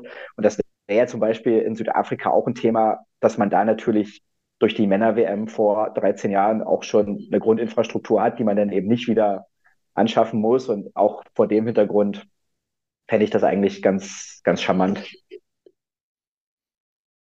Das wäre auch ein Punkt gewesen, den ich noch hätte machen wollen. So zweischneidig ist eben auch das Austragen, weil du hast zwar die Ehre und das Glück, ein Turnier bei dir zu haben, aber du bist auch wirklich in den Zwängen der FIFA und es geht davon irgendwie Aushebelung der Unternehmensgewinnsteuer bis hin zu irgendwelchen FIFA-Bannmeilen rund ums Stadion, bis hin eben zu, dass wir es zumindest aus dem Männerfußball-Kontext kennen, dass da ja dann, was weiß ich, für Stadien errichtet werden in irgendwelchen Favelas oder Nebenfavelas, die dann danach aber nicht mehr nachgenutzt werden. Also also die berühmten weißen Riesen. Und auch dafür kann ja dieses Turnier dann ein positives Gegenbeispiel sein. Hat das irgendjemanden von uns gestört, dass das bestehende Stadien waren, dass es nicht neu gebaute Arenen waren? Ich glaube ehrlicherweise nicht. Also das wäre ja noch so ein weiterer Aspekt. Da ist halt, da ist halt nur die Frage, ob man mit dem Wachstum des Frauenfußballs, ne, ob man dann nicht in den, in die, in den Modus kommt, dass halt die FIFA sagt, nee, wir brauchen trotzdem hm. mindestens vier Stadien, die über 60.000 Kapazität haben, weil wir können auf einmal die Tickets verkaufen. Der Grund, warum bisher ja ähm, Frauenturniere nie diese, diese Forderungen hatten wie Männerturniere, war ja, naja, wir wollen ja gar keine Arenen für 60.000 Leute, weil wir könnten sie ja gar nicht füllen, ja. Und ich glaube, dass sich das natürlich mit der Zeit ein bisschen verändern wird. Und das ist so ein bisschen die, die, die Erwartung, die man an die FIFA richten sollte. Und den Fehler macht man immer wieder, dass man Erwartungen an die FIFA richtet. Aber nein, dass es natürlich schön wäre, wenn der, wenn die guten Elemente des kleinen Charakters eines solchen Turniers behalten bleiben ja, und äh, nicht abgeschafft werden, ähm, obwohl Wachstum vorhanden ist. Und das ist natürlich immer die Frage, ob das, ob das so passieren wird. Und das ist die Kunst, die, ja, die, die man aber auch klar in Deutschland schaffen müsste, wenn man, wenn man eine WM bekäme, dass man einen kleinen, netten Charakter irgendwie beibehält und, und das, was wir angesprochen haben mit, ja, es ist jetzt nicht alles so riesig und alles nicht 35 Sicherheitskontrollen und das Fanfest ist da, aber es ist nicht riesig und es ist nicht toll kühn, sondern es ist einfach ein ganz normales, nettes Fanfest, ja, wo man ein bisschen an der Pier entlang laufen kann. Und diesen Charakter zu behalten, das ist natürlich ähm, Teil der, Teil der Schwierigkeit. Ne? Das ist so ein bisschen wie bei den European Championships äh, vor letzt, letztes Jahr in, in München, wo wir auch gesagt haben, das war so schön und kann man nicht Olympia doch hier machen. Ja, aber man weiß halt, dass Olympia natürlich nicht so werden würde. Ne? Dass Olympia halt irgendwie da, also kleines Beispiel nur in Auckland im Stadion ähm, hatten lokale Foodstand äh, Foodstands ihre Möglichkeit, äh, Essen zu verkaufen. Das heißt, es waren einfach die ganz normalen Menschen, die halt ihre, ihre Trucks da reingefahren haben und dann konnte man da irgendwelche ähm, äh, asiatischen ähm, ähm, Wraps kaufen, die und, und Crepes gab's und, und, und das war halt nicht alles FIFA gebrandet. Ich garantiere, dass das, wenn dieses Turnier so wächst, wie sich die FIFA das vorstellt, dass die natürlich diese Sponsoren finden werden, die dann sagen, nee, da machen wir aber nur unser Corporate Branding drauf, ne? Und bloß keine lokalen äh, Essenskulturen. Und das sind alles so Elemente, da kann man nur darauf hoffen, dass das nicht die Überhand nimmt. Ist es dann auch eine Herausforderung an uns als Berichterstattende, dass wir dann nicht so sehr uns auf Wachstumszahlen hochhängen? Denn also irgendwann war für mich klar, werde ich mit euch darüber sprechen, dass fast zwei Millionen Besucherinnen und Besucher bei den Spielen waren. Also 1,97 äh, Millionen äh, Tickets wurden verkauft und ZuschauerInnen waren anwesend.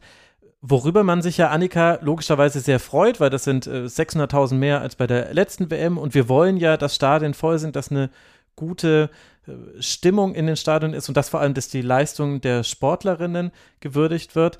Aber genau diese Wachstumsspirale würde uns ja zwangsläufig in solche, in solche Bedingungen hineinführen, wie sie Felix gerade beschrieben hat. Wie gehst du damit um?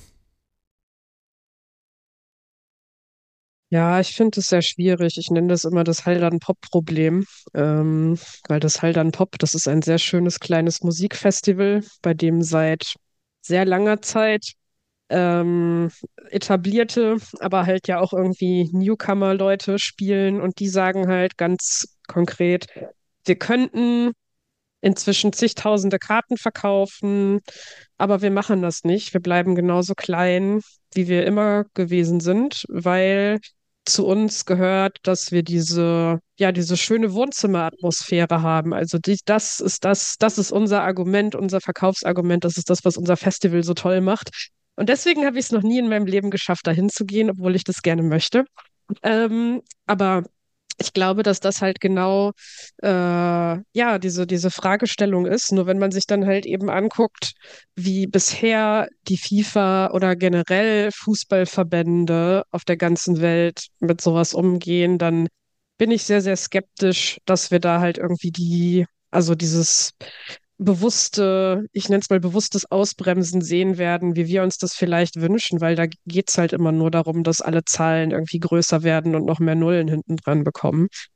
Ähm, und ja, also ich fand es ganz interessant, als die EM in die Schweiz vergeben wurde, ähm, 2025, weil da halt eben auch klar ist, das werden auch wieder kleine Stadien sein, nachdem man halt irgendwie ja diese EM in England hatte, wo man gesehen hat, so, hm, eigentlich könnte man jetzt irgendwie wahrscheinlich von den Größen her irgendwie den nächsten Schritt machen ähm, und dass man sich dann trotzdem ähm, für das Land entschieden hat, wo man, wo irgendwie klar ist, dass das halt nicht äh, durchweg möglich sein wird, das größer zu machen. Also ja, man muss es mal sehen. Und ich finde, so von der Berichterstattung her natürlich, klar, also man muss halt sowieso bei allen Zahlen und Wachstumssachen immer so Klammern hintermachen. Also ähm, bei dieser WM halt irgendwie alleine schon das, was ganz banal und offensichtlich ist, ist, dass das halt eine WM mit mehr, also das erste Mal eine WM mit 32 teilnehmenden Ländern war und dass sich daraus alleine ja irgendwie schon auch Sachen ergeben. Also dass es halt eben mehr Spiele sind und dass deswegen völlig klar ist, dass es halt irgendwie also mehr Publikum geben wird und so. Und ähm, ja, das ist halt sowas, was an mancher Stelle tatsächlich ja auch ein bisschen gefehlt hat. Ich glaube halt, man kann sich dem nie so ganz verwehren, darüber zu sprechen.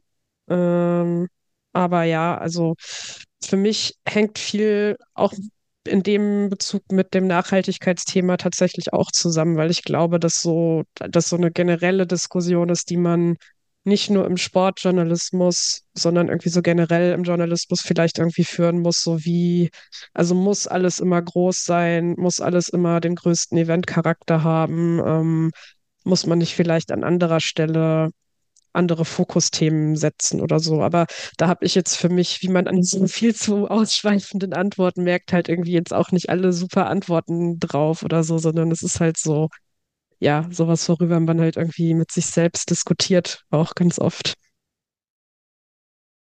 Ja, ich glaube, dafür braucht es eben auch diese kleinen Geschichten von vor Ort. Also wenn eben Felix von den Foodstands erzählt, von den lokalen Foodstands, die da im Stadion sind, dann glaube ich, wird es äh, keine Hörerin und keinen Hörer da draußen geben, die sagen, das finde ich aber schlecht, ich möchte da gerne 12 Euro äh, Sandwiches von irgendeinem FIFA-Sponsor, sondern dann sagen wir alle, ach, stimmt ja, richtig, da haben wir uns ja total dran gewöhnt, dass das nicht so ist. Und vielleicht muss man an solchen Dingen dann auch Erfolg messen. Und ich habe nämlich unter anderem viel darüber nachgedacht, wie hätten wir über diese WM berichtet, wenn sie in Kolumbien stattgefunden hätte, die ja eben sich auch beworben hatten. Hätten wir dann, hätte es gereicht, in Anführungszeichen, dass die Stimmung da ganz sicher ganz fantastisch gewesen wäre, wenn, wenn jetzt die kolumbische Community, die kolumbianische äh, Community das äh, schon so gut äh, äh einen Kontinent weiter drüben hinbekommt. Und ja, letztlich ist es aber auch ein Metathema, da will ich jetzt auch die äh, Hörerinnen und Hörer nicht mit langweilen, die müssen ja nicht über solche Turniere berichten, das müssen wir dann gut hinbekommen. Lasst uns aufs äh, Sportliche kommen. Olli, da würde ich gerne mal bei dir anfangen. Ich würde gerne über die Überraschungen dieses Turniers sprechen und ich glaube, da können wir ganz viele Teams nennen. Äh, und äh, du darfst jetzt anfangen und äh, die erste Überraschung, äh, die dich persönlich überrascht hat, vorstellen. Mhm. Möchtest du jetzt Teams oder möchtest du Einzelspielerinnen oder? Ich würde jetzt erstmal gerne auf Teamebene bleiben und dann machen wir noch die Spielerinnen, die einen Durchbruch bekommen. Da wird es dann auch irgendwann einen dreiminütigen Monolog von Felix Hasesteiner geben, um deine Frage aus dem Chat zu beantworten, Felix. Aber jetzt erstmal Teams. mm, naja, dann würde ich schon Kolumbien äh, nehmen. Ist jetzt sicherlich ein sehr offensichtlicher Pick, aber die habe ich jetzt auch dreimal gesehen im Stadion. Ja, also da war so eine, eine, Frage, die mich dann nach dem Ausscheiden der deutschen Mannschaft noch beschäftigt hat, weil der Kicker dann polterte, ja, es war ja die äh, schwächste Vorrundengruppe und das habe ich so ein bisschen zumindest angezweifelt, ähm, weil ich habe jetzt auch nicht alle Gruppen super intensiv verfolgt und gedacht, naja, das ist äh, genauso abgehoben vom Kicker, wie er das der deutschen Mannschaft und dem DFB vorgeworfen hat.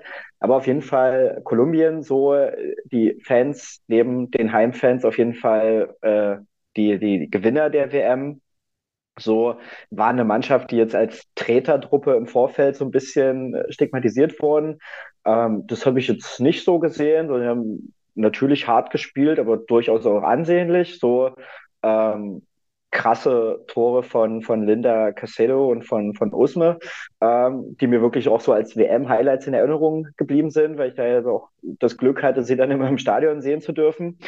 Und ja, und eben auch eine, eine Mannschaft, die England dann wirklich gefordert hat, so und die es eben geschafft hat, anders als jetzt sagen wir mal, Jamaika, Nigeria, ähm, die in erster Linie mal sehr gut verteidigt haben, sondern die durchaus auch einen eigenen Anspruch an das Spiel hatten und mitspielen wollten und das auch sehr gut gemacht haben. Und deswegen ist das so meine erste Überraschung der WM gewesen. Ich möchte auf die Überraschung eine Überraschung äh, draufsetzen. Fouls pro Spiel. Kolumbien von allen 32 Teams Rang 19. 10 Fouls pro Spiel. Wo liegt da Deutschland? Rang 13, 10,3 Faust pro Spiel. Können wir diese Diskussion bitte begraben? Nur weil man in Zweikämpfe geht. Das ist nicht die Quantität, das ist die Qualität der Ach, Faust, Max. komm ey, hau ab. Wirklich. Ja, natürlich waren da auch mal härtere Faust mit dabei und es gab diese ab, dieses abgebrochene Testspiel gegen Irland, das haben wir ja auch hier thematisiert, aber da haben wir auch schon dazu gesagt, keiner von uns war vor Ort, wir wissen nicht genau, was da passiert ist diese Klischee, diese Klischee-Reiterei bei einem Team, das so viel anderen Anlass gibt, über es zu sprechen. Du hast eben, du hast eine wirklich gute Defensive gehabt. Ich hätte nie gedacht, dass die Innenverteidigung so gut steht von Kolumbien. Sie haben eine gute Torhüterin. Ab dem Moment, wo man wusste, dass sie zu Bremen wechselt, hatte sie ein paar leichtere Wackler drin, wobei das jetzt vielleicht auch selektive Wahrnehmung meinerseits war.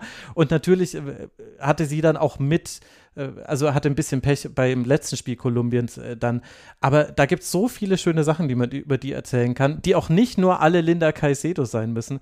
Also, das hat mich äh, sehr geärgert, habe ich ja schon während des Turniers hier gesagt. Und deswegen wollte ich aber unbedingt diese Statistik nennen. Übrigens auf Platz 1, also dass die unfairsten Teams kommen übrigens alle aus Europa. Schweden 14 Vs, Frankreich 13 Vs, Niederlande 13 Vs. Die sind da bekannt, die Niederländerinnen, ne? die treten immer so übel. Und dann dahinter die USA. Also, ich weiß, auch die V-Statistik sagt natürlich nicht alles, aber da musste ich jetzt mal kurz hier. Nee, aber ja, gebe ich dir schon recht. Daniel van de Donk hat mehr gefault, als ich von ihr erwartet hatte. Hm. Wobei ich da noch, äh, sich, noch äh, Kolumbien blicken würde, ganz kurz. Ne? Also da kam ja irgendwo hier im, im Podcast auch mal der Moment, wo es dann hieß, naja, sie waren jetzt nicht mehr mein Favorit. Ich glaube, das war äh, mit, mit, mit, wie hieß sie, Jolle. Ähm, äh, weil sie dann gegen England eben da auch so ein bisschen weiß ich nicht, oft lagen, das Spiel verzögert haben und so weiter. Und, und dann hatte ich jetzt vor zwei, drei Tagen nochmal einen Podcast gehört, der aus einer früheren WM-Phase war und mich daran erinnert, das war eigentlich die ganze Zeit so und das war auch gegen Deutschland so. Also dass ich, da fand ich schon, also sie haben gar nicht übermäßig viel gefault, aber so das, was man einen am Männerfußball immer so nervt, so dieses Lamentieren und viel rumliegen, da war Kolumbien auch die erste Mannschaft, die mir da einfiel oder wo mir das aufgefallen ist, dass es mich genervt hat. Und trotzdem überwiegen eben die, die schönen Momente, die sie in diesem Turnier auch geboten haben.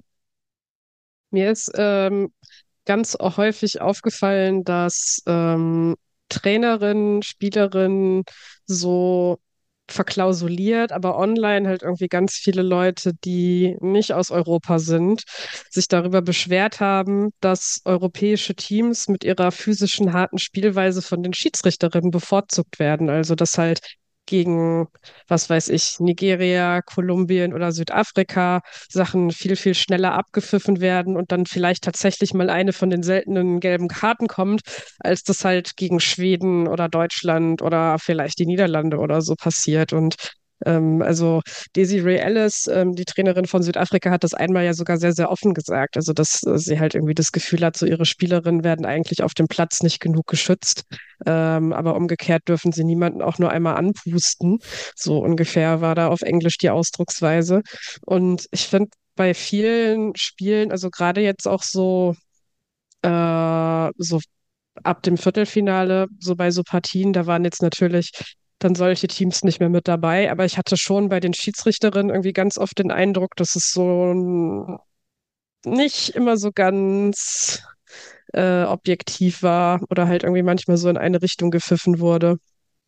Ja, ich weiß jetzt gerade gar nicht, ob ich bei der Schiedsrichterinnen-Kritik mitgehen würde, weil die waren für mich eigentlich auch eine der positiven, also Überraschung ist zu viel, aber ein positives Merkmal bei diesem Turnier. Ich fand insgesamt waren es sehr gute Schiedsrichterinnenleistungen, aber da müsste ich jetzt nochmal, glaube ich, einzelne in die Spieler reingehen. Was ich aber hochinteressant finde, ist eben diese nicht eurozentristische Perspektive, die dann aus einer ganz anderen Richtung auf dieses Thema schaut das ist, ja, dazu muss man sich immer wieder zwingen. Und dafür ist, ach meine Güte, kommt bitte alle zu Mastodon. Wir brauchen soziale Netzwerke für genau sowas. Und wenn Twitter jetzt einfach von diesem Idioten so kaputt gemacht wird. Naja, gut, aber das ist jetzt ein anderes Thema. Felix, wenn du möchtest, dann darfst du gerne noch eine weitere Überraschung dieses Turniers nennen. Äh, wir hatten sie schon erwähnt. Südafrika wäre meine Überraschung des Turniers. Also ich sage ganz offen, ich konnte vor dem, äh, man hätte mir jetzt ein Quiz vorlegen können vor dem Start und natürlich habe ich die Rasenfunk vorbereitet und genossen, aber ich hätte jetzt trotzdem aus dem Stand keine drei äh, oder vier ähm, südafrikanische Spielerinnen nennen können, außer Frau Kagatlana. Und äh, die haben äh, wahnsinnig ähm, interessant gespielt, haben sich, äh, hat eine unheimliche Widerstandsfähigkeit, die ich ganz besonders fand und die sicher auch mit ihrer Trainerin zu tun hat. Ähm, und äh, hat eine, eine tolle Geschichte auf dem Weg zu dieser WM und haben dann halt in diesem Spiel gegen Italien, haben sie, finde ich, schon gezeigt, ähm, was ihre Herangehensweise ist und wie die funktionieren kann. Und äh, fand ich, fand ich wirklich beeindruckend. Dieses, dieses, egal wie ihr spielt und was ihr spielt, wir, weiß, wir wissen schon, dass wir irgendwie zu unseren Chancen kommen werden. Und äh, wir haben schnelle Spielerinnen und wir vertrauen darauf, dass wir Räume finden werden und wir wollen äh, in der Offensive auch irgendwie Fußball spielen und haben diese, diese, diese unheimliche Freude, die sie an ihrem Fußball hatten, ähm, das so rüberzubringen, das fand ich wirklich großartig und äh, die waren für mich eine der Überraschungen, weil ich hatte sie ehrlich gesagt ähm, in der Gruppe relativ klar auf Platz vier getippt, hinter Italien und eigentlich auch Argentinien. Ähm, da hatte ich jetzt nicht, hatte ich mir für Südafrika nicht so viel erwartet. Kann auch mein Unwissen sein. Ich bin da ja ganz äh, offen, dass ich jetzt nicht in, in jeder, in jedem Nationalteam total äh, drin war. Aber ja, das äh, hat mich auf jeden Fall überrascht und, und fand ich sehr bemerkenswert. Ich habe übrigens ja auch, auch, im zweimal, Achtelfinale. Ja, ich habe sie ja auch zweimal im Stadion gesehen, äh, in Wellington gegen, gegen Schweden und dann im Achtelfinale äh, gegen die Holländerin. Und ja, siehst wie du, Felix, also war da auch überrascht, also wie, wie erfrischend sie das angegangen sind so und ähm, Schweden im 5 Grad Nieselregen. Das war ihr Terrain. Wir haben es dann irgendwie noch gedreht mit, mit äh, zwei Kopfbällen, glaube ich, relativ kurz vor Schluss oder Tore aus Nahdistanz auf jeden Fall. Und das Spiel gegen Argentinien, genau das 2-2, das hatte ich irgendwie auch gesehen und habe da schon gedacht, ah, ist ein bisschen schade, die investieren immer so viel, die haben auch relativ viele gute Chancen, so, sind vorne sehr beweglich, kommen dadurch eben zu den Möglichkeiten.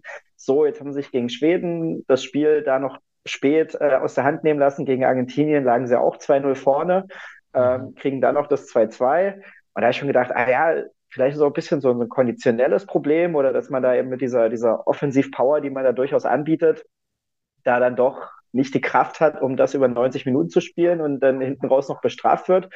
Und umso mehr habe ich mich eigentlich gefreut, habe ich bloß im Ticker dann so verfolgt, als sie dann gegen Italien genau das Umgekehrte gemacht haben und ja, da dann eben spät im Spiel nochmal zurückgekommen sind, das ich glaube, wieder zurückgedreht hatten nach eigener Führung, dann Italien von und äh, dann Südafrika doch wieder noch da den, den Sieg geholt. Und ja, das war eben auch so, ne, dieser, so, so ein Thema bei dieser WM, dass man sich immer irgendwie, ich habe das gemacht, aber weiß nicht, manche Verbände haben das, glaube ich, auch gemacht, mir so überlegt, okay, keine Ahnung, Deutschland wird Gruppenerste, dann spielen die dort, spielen die dort, spielen die dort. Und für dieses äh, Achtelfinale was ich dann in Sydney gesehen habe, war mein Tipp eigentlich auch, USA als Gruppenerster gegen Italien Gruppenzweiter. So, und dann ja, die Niederlande gegen Südafrika, so da hatte ich jetzt nicht mit gerechnet und das war dann auch wirklich unterhaltsames Spiel, wo man dann auch gemerkt hat, wie das so ein bisschen die Stimmung angezündet hat. Also wo es am Anfang richtig leise und richtig langweilig war, aber wo die Holländerinnen dann natürlich auch ein bisschen was angeboten haben, so, dann haben die holländischen Fans gefeiert, aber wo man dann auch gemerkt hat, so durch die Chancen von Südafrika, haben die die Menschen einfach an dem Tag begeistert und sind dann eben auch dafür verdient mit sehr viel Applaus rausgegangen. Und ich glaube, Annika, du äh, darfst mich einbremsen, wenn du möchtest, aber dann könnten wir vielleicht sogar auch noch über die anderen beiden afrikanischen Teilnehmer sprechen, denn sowohl Marokko als auch Nigeria waren ja auch positive Überraschungen dieses Turnier. Es, es war im Grunde ein afrikanisches Turnier bis zu einem gewissen Punkt in der K.O.-Runde. Ja, das auf jeden Fall. Und ich möchte, ähm, bevor wir das machen, noch mal ganz kurz eine Lanze für Jamaika brechen, ähm, weil ich finde, unter den Voraussetzungen, die es da gab, das haben wir jetzt auch schon mehrmals erwähnt, ähm, ja, dann äh, so weit zu kommen, dass man im Achtelfinale spielt und dann nur ganz knapp gegen Kolumbien ausscheidet, das ist halt schon auch einfach ein riesengroßer Erfolg. Ähm, ich war bei dem Spiel tatsächlich sehr, sehr froh, irgendwie im Stadion zu sein und so diesen ganzen Vorlauf mitzubekommen, weil ähm, ja, das halt irgendwie einfach so ein tolles Team ist, also mit tollen Persönlichkeiten, der Trainer auch, ähm, Lorne Donaldson, ähm, ähm, wie da halt irgendwie mit diesem, mit diesem ja unerwarteten Erfolg auch umgegangen wurde. Also dass sie halt gesagt haben, so ja, natürlich hoffen wir irgendwie darauf, gegen Kolumbien weiterzukommen, aber für uns ist eigentlich das Schönste an dem Spiel, das war noch vor der Partie, dass hier zwei Länder gegeneinander spielen, ähm, die wissen, es gibt sehr viel wichtigere Dinge im Leben als Fußball und deswegen wird das Leben gefeiert. Und deswegen ist für uns völlig klar, selbst wenn wir es nicht schaffen, dann freuen wir uns halt eben so für die anderen dann auch mit. Und das war irgendwie dann auch so die, die Stimmung, die nach Abpfiff dann überwog. Also als man gesehen hat, okay, natürlich sind sie jetzt enttäuscht und ähm, ziehen da ihre Runde, aber das Stadion hat halt wirklich beide auch irgendwie so gebührend verabschiedet. Das fand ich wirklich sehr, sehr toll. Und es ist auch sowas, ähm, wo ich jetzt halt irgendwie so Wochen danach merke, dass mir das halt irgendwie so hängen geblieben ist, irgendwie als Stimmung und Erlebnis irgendwie auch, weil das schon irgendwie was Besonderes war, so auf seine Art. Naja, und dann zurückzukommen auf Nigeria und Marokko, ähm, ja, also auf jeden Fall. Ähm, Nigeria äh, fand ich ganz, ganz besonders ähm, herausragend. Also die haben ja irgendwie mit ihren Spielen auch einfach immer für so unglaublich dramatische Momente gesorgt ähm, mit Elfmeterschießen und irgendwie hier noch eine krasse Parade äh, von Chiamaka Nadosi, ähm, die halt, finde ich, auch für mich äh, ja eine der Torhüterinnen dieser WM ist. Also es ist irgendwie auch eine WM der ganzen Torhüterinnen, finde ich. Und dann ist aber sie eine von denen, die halt nochmal so ganz oben in diese Top-Gruppe für mich mit reingehören. Ähm, was ja auch ganz interessant ist, weil ich glaube, wenn wir dann nachher zu den Spielerinnen kommen, die ihren Durchbruch haben, dann müsste man bei ihr irgendwie sagen, sie hatte ihren Durchbruch eigentlich schon bei der letzten WM und ist deswegen dann in Frankreich beim Paris FC gelandet. Aber jetzt hatte sie ihren zweiten Durchbruch und wer weiß, wohin sie das dieses Mal noch tragen wird. Ähm, ja, aber Marokko auch. Also ich alleine, dass Marokko aus der Gruppe rausgekommen ist und Deutschland nicht, ähm, ist, glaube ich, das, was man da irgendwie so als allererstes sagen könnte und müsste, ähm, womit vorher, glaube ich, wirklich absolut niemand gerechnet haben wird. Und ja, also ich finde, dass sie auch ein sehr, äh, wie soll ich das ausdrücken? Also sehr taktisch stringent ähm, gespielt haben, ähm, so defensiv. Also mehr, als ich das irgendwie vorher, als ich das noch vom Afrika Cup ähm, in Erinnerung hatte. Da haben sie wirklich innerhalb dieses einen Jahres sehr, sehr gut gearbeitet in der Defensive, ähm, um sich da noch zu verbessern. Und dann haben sie immer wieder diese richtig ähm, ja, rasanten Angriffe über die Flügel auch gehabt mit den Dribblerinnen, die sie da haben. Also das war schon auch toll zu beobachten. Und dann war halt Frankreich am Ende einfach die eine Nummer zu groß. Aber ich glaube, dass da so gearbeitet wird im, ähm, am Fußball im Land und an den Strukturen, dass Marokko auf jeden Fall eine Nation ist, die wir ähm, bei zukünftigen ja, Weltmeisterschaften äh, definitiv irgendwie auf dem Zettel haben werden müssen. Also ich glaube, dass es jetzt vielleicht nicht so das, äh, das superschnelle Raketenwachstum ist, dass sie dann irgendwie bei der nächsten WM irgendwie schon auf einmal die WM gewinnen oder so, sondern dass es halt sowas ist, wo man einfach so über die nächsten Jahre immer so eine stetige, langsame Verbesserung sieht und wahrscheinlich auch im Laufe der Zeit mehr Spielerinnen sehen wird, die in Europa oder den USA oder vielleicht ganz woanders spielen werden. Hm. Ja, da habe ich jetzt auch Marokko als das eine Beispiel ja, gelesen und ähm, das andere war dann England, die tatsächlich jetzt irgendwie den, den Fußball der Frauen in den letzten Jahren sehr vorangebracht haben. So bei England hat man das natürlich auf dem Schirm, weil die da seit ein paar Jahren richtig investieren und die FA da eben auch sagt, hey, also die Profiteams, die brauchen alle Frauenmannschaften und wir machen da eine professionelle Struktur und da ist aber auch einfach Kohle ohne Ende, wie immer in England, vorhanden, um das zu unterstützen. Und das andere war tatsächlich Nigeria, äh, Marokko, die ja gefühlt erst vor zwei Jahren überhaupt mit äh, Frauenfußball angefangen haben und dann eben jetzt so schnell sich entwickelt haben. Und da habe ich noch eine ganz nette Erinnerung aus dem ersten Spiel gegen Deutschland. Und dann bin ich mit einer Gruppe Marokkan oder weiß nicht, ob sie mal aus Marokko waren, aber sie waren auf jeden Fall Marokko-Fans rausgegangen und eine Frau sagte dann so in Richtung von ein paar Deutschen, naja, ähm, das ist jetzt unsere erste WM und wir müssen uns lernen, aber irgendwann äh, müssen jetzt lernen und irgendwann sehen wir uns wieder und dann begegnen wir uns auch auf Augenhöhe. Und dann so mit diesem Satz im Hinterkopf fand ich es beeindruckend, wie schnell Marokko dann einfach gelernt hat. Und ich finde, das sind eben wirklich auch so zwei Verbände, an denen sich viele andere Verbände orientieren können und vielleicht auch der DFB, ähm, dass man merkt, dass man auch was rausbekommt, wenn man eben da einigermaßen all in geht. Genau. Und wollt ihr noch die anderen, Felix und Max, irgendwas zu Nigeria sagen oder soll ich zu denen auch gleich noch was erzählen? Leg mal los. Also einfach, weil ich die jetzt auch dreimal äh, in, in Brisbane gesehen habe. Ähm, übrigens interessant, das ist immer die Mannschaft äh, aus dem Turnier ausgeschieden, die in Brisbane im, im Marriott Hotel untergebracht war. Weiß ich deshalb, weil ich habe zwei Türen weiter gewohnt und die hat mich dann sehr gefreut, als die deutsche Mannschaft da unterkam. Ähm, dann, naja, ist Deutschland bekanntermaßen ausgeschieden gegen Südkorea. Nigeria war dann vor dem Spiel gegen England im, im Marriott, das hatte ich auch noch mitbekommen. Und ich hatte jetzt auch mitbekommen, dass Australien vorm Spiel um Platz drei hatte ich in Fernsehbildern gesehen, dass die auch im Marriott waren. Äh, die sind dann, haben das auch verloren. Also das scheint kein gutes Omen gewesen zu sein. Aber auf jeden Fall Nigeria in, in Brisbane. Ich fand eigentlich, also ich fand die, fand die Leistung eigentlich riesig, aber ich fand, die waren die Mannschaft, die mich am meisten genervt haben weil sie einfach wirklich so gefühlt und ähm, die Ergebnisse zeigen das ja auch. Vier Spiele, dreimal 0 zu 0, äh, einmal 3 zu 2 gegen Australien. Also 0-0 gegen England ging dann in, ins Elfmeterschießen, aber das eigentliche Spiel war ja 0-0. So. Und ich hatte auch das Gefühl, dass sie eigentlich immer erstmal auf Hauptsache hinten sicher stehen gespielt haben und dass sie teilweise wirklich wenig Ambition hatten, auch äh, ernsthaft nach vorne am Spiel teilzunehmen, sondern dass sie dann immer so auf ihre zwei, drei Situationen gewartet haben, auch sehr geduldig. Wenn die sich dann ergeben haben, dann haben sie das gut gemacht, sind da zu guten Abschlüssen gekommen. Aber das waren wirklich zwei, drei Momente im Spiel. Gegen Australien war das dann das Glück, dass alle drei drin waren. In allen anderen Spielen gegen England dreimal irgendwie Aluminium getroffen, wenn ich es richtig im Kopf habe. So, und das fand ich aber so, deswegen haben die mich eigentlich genervt.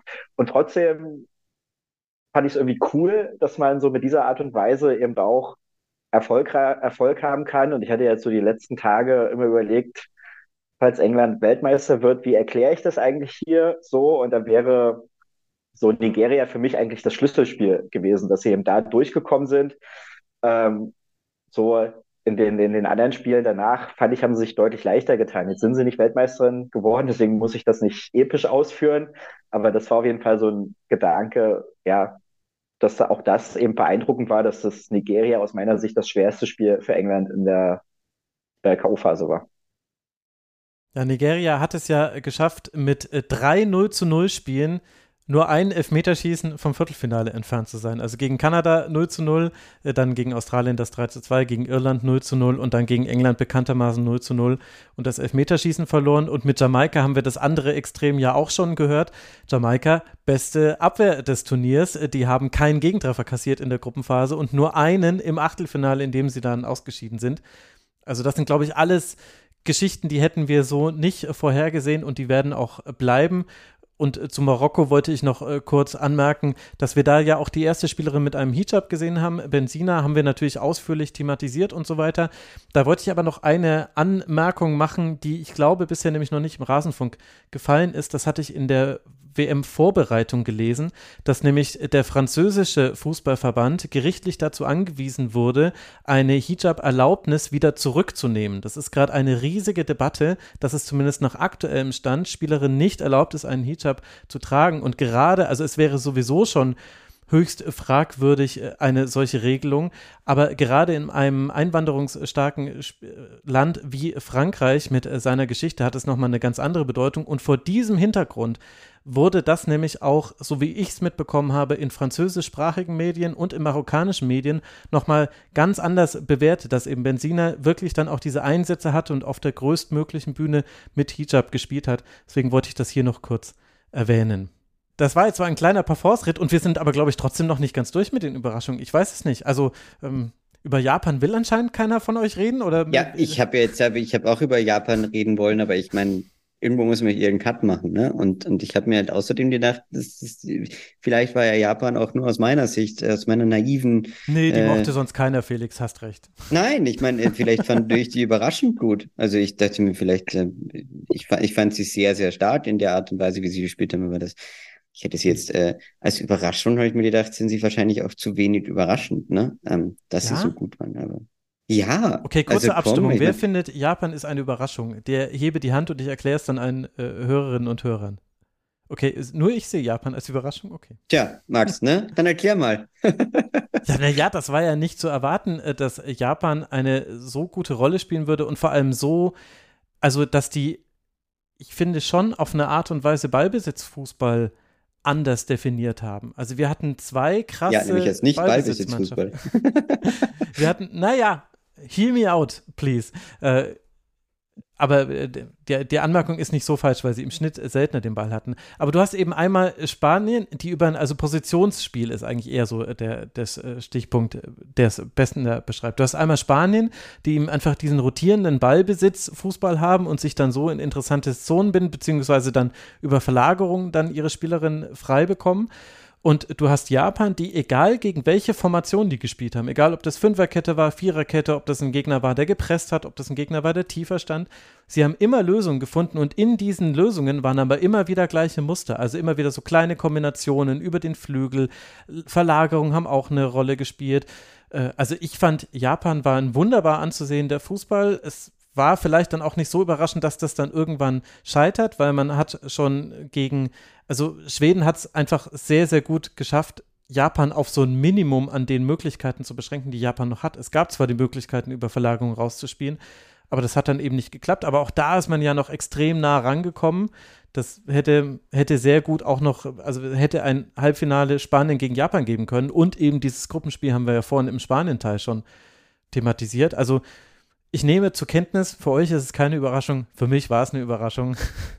Das ja, für mich war es dann eher Überraschung, dass sie, dass sie gegen Schweden es nicht geschafft haben, weil ich war mir eigentlich relativ sicher nach dem, nach dem Anschlusstreffer mit dem Elfmeter und so, dass da noch eine, dass da, dass da noch diese, diese, dieses 2-2 kommt und in der Verlängerung hätte ich dann, hätte ich den Japanerinnen viel zugetraut, aber ähm, tja, so war das. Äh, und, und ich fand auch, dass das dass du, dass du das richtig angesprochen hast, dass sie mit dem, ich habe jetzt drüber gelacht, aber dass das natürlich richtig war mit diesem variablen Ballbesitzfußball, ne? dass sie einfach so äh, akzeptiert haben und das war auch immer, ich meine, gut, da kann man jetzt äh, sagen, die, die FIFA-Simultanübersetzung in Pressekonferenzen, das ist ein eigenes Streitthema und es hat, äh, hat viel, für viel Verwirrung gesorgt vor allem bei Japan. Ähm, ich habe hab mehrfach versucht, ähm, die Geheimnisse der japanischen Trainerkunst äh, herauszufinden, aber ich wurde, wurde abgelehnt von der FIFA-Simultanübersetzung, die mir jedes Mal nur kurz, kurze, schmale Antworten gegeben hat, ähm, aus denen ich nicht viel machen konnte. Aber ich fand natürlich, dass das, äh, dass das sehr, sehr stark auch ähm, die Spielsysteme waren, die, die perfekt äh, antizipiert wurden und ähm, wo sie immer wieder die richtigen Antworten gefunden haben und eben total variabel waren. Und 20 Prozent Ballbesitz, die in Spanien hatten, und im nächsten Spiel hatten sie 60 Prozent Ballbesitz. Und sie konnten eigentlich alles, äh, alles über dieses ähm, Positionsspiel lösen und waren da einfach sehr, sehr smart. Und wie konnte man natürlich, ich meine, also es hat mich natürlich tief berührt, äh, dann nach dem äh, Aus diese Spielerinnen zu erleben, ähm, wie emotional die auch waren, wie sehr das denen äh, nahegegangen ist, weil sie einfach, glaube ich, ähm, selber verstanden haben, oh oh, das war eigentlich, waren wir, waren wir voll dran und wir hätten dieses Turnier vielleicht sogar gewinnen können. Und äh, ich glaube, die waren alle ein bisschen ähm, äh, überrascht auch und übermannt von diesen Gefühlen des Ausscheidens, das, das für sie dann irgendwie überraschend kam. Ich habe mich vorhin nicht gemeldet, weil es für mich so ein Jein ist. Also ähm, ich fand auch, dass so in der Art, wie sie gespielt haben und wie souverän das dann in den richtig souveränen Spielen war. Also, dass das mich überrascht hat, wie ähm, stark positiv das dann war. Aber gleichzeitig sind sie auch genauso weit gekommen, wie ich sie vorher zugetraut habe und sind halt irgendwie auch mhm. Genau an so einem Team gescheitert, wie ich mir das vorher gedacht hatte, nämlich halt irgendwie Schweden, also irgendwie groß, physisch, Bolzen dazwischen, Standards und so weiter. Und ich habe irgendwie mir vor dem Spiel halt so hat so meine, meine, meine Fußballerin-Seele sich irgendwie gewünscht, dass Japan aus dem Spiel siegreich hervorgeht, weil ich einfach den Fußball gerne noch länger gesehen hätte und mich wirklich auch interessiert hätte, was passiert, wenn sie halt eben noch diese Runde weiterkommen, weil man ge also gehört hat so vorher, ähm, dass es irgendwie ganz unsichtbar war in Japan selbst und dass es halt für das Spiel dann erstmals so ein Public Viewing irgendwie gab und so und ja, mich das einfach interessiert hätte zu sehen, wie es da vielleicht dann auch so einen Welleneffekt gibt, ähm, so ähnlich wie das 2011 war. Ähm, aber mein Kopf hat mir die ganze Zeit gesagt, nee, das wird Schweden machen. Und dann, äh, ja, war es irgendwie sehr ärgerlich, äh, so aus, aus der Perspektive heraus, dass es dann am Ende so gekommen ist. Also ich habe mal kurz nochmal in unsere Vorschau reingeguckt, was quasi die Teams sind, wo wir am weitesten von entfernt waren. Also klar ist zu nennen äh, Jamaika, haben wir als drittletztes äh, Team äh, besprochen und wir sind ja nach vermeintlicher Stärke durchs äh, Turnier gegangen. Schweiz weiß ich nicht, ob ich zählen lassen würde, weil da haben wir damals auch schon thematisiert, aus der Gruppe rauskommen könnten sie vielleicht schon. Und Japan war dann tatsächlich das äh, drittschlechteste Team, das es dann dennoch noch in die, ins Achtelfinale geschafft hat. Die hatten wir gerade noch im Durchschnitt, aber am unteren Ende des äh, Durchschnitts. Aber du hast es ja gerade schon richtig eingeordnet. Was uns dann aber auch zu den Enttäuschungen des äh, Turniers bringt. Also wir haben jetzt viel Positives gesprochen. Es gab aber auch Teams, die hinter ihren Erwartungen zurückgeblieben sind. Und vielleicht muss ich hier den kurzen Einschub machen oder mache ich ihn hier mal lieber, bevor wir jetzt ne, die nächste Stunde diskutieren. Zu Deutschland machen wir noch eine eigene Sendung. Wir wissen noch nicht wann, wir wissen noch nicht wie, wir wissen nicht, wer auf welchen Kontinenten sitzen wird. aber, aber das wird es noch geben. Das heißt, Deutschland ist ja eindeutig eine Riesenenttäuschung. Das äh, gab es auch äh, im Frauenfußball so noch nie dass äh, ein so großer Favorit in der Vorrunde schon ausgeschieden ist und in der deutschen Geschichte gab es das auch noch nicht. Das ist definitiv eine Enttäuschung. Ich weiß nicht, ob ihr dazu trotzdem noch etwas sagen wollt oder ob ihr mit eurer eigenen Enttäuschung nachlegen wollt.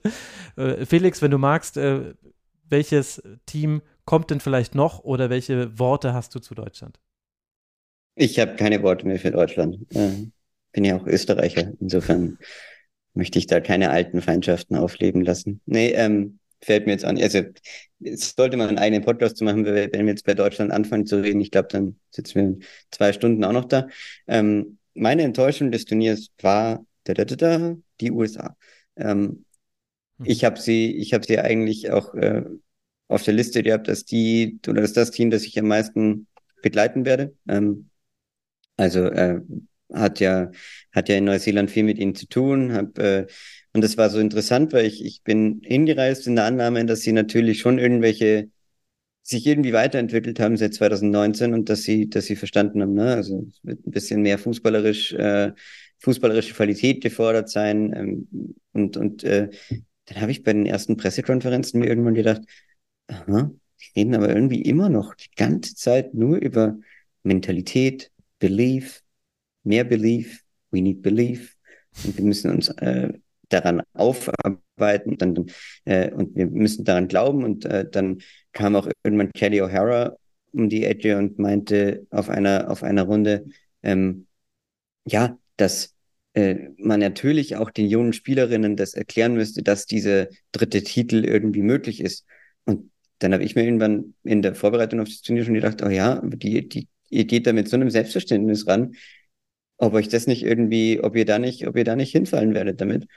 Und ähm, das Lustige war, dass die amerikanischen Kolleginnen und Kollegen das überhaupt nicht geglaubt haben. Ähm, und ich habe denen das am Anfang mal so gesagt. Und dann sind sie nach dem, äh, nach dem dritten Gruppenspiel alle kreidebleich dagestanden und meinten so, oh, that was really close, they were really good. Und äh, ich dachte mir so, ja, die anderen sind halt irgendwie close und really good. Und ihr hättet den Rasenfunk äh, in der WM-Vorschau hören sollen, dann hättet ihr schon mal verstanden, dass das so ist. Und ähm, das parallel mit diesem, mit dieser unheimlichen Maschinerie, die da bei den USA am Werk ist, mit diesem, ich meine, allein der Staff, der sich nur mit der Spielvorbereitung beschäftigt und der Art und Weise, wie, wie Vladko Anonowski da als Trainer immer wieder gesagt hat, ähm, wir haben seit eineinhalb Jahren beobachten wir alle Teams und wir sind, wir haben Scouts überall und ähm, die sind dreimal nach Neuseeland gereist, um das Quartier auszuchecken und die Abläufe festzulegen. Und wenn man das so vergleicht mit der Herangehensweise dieser 31 anderen Teams, die halt irgendwie da ein bisschen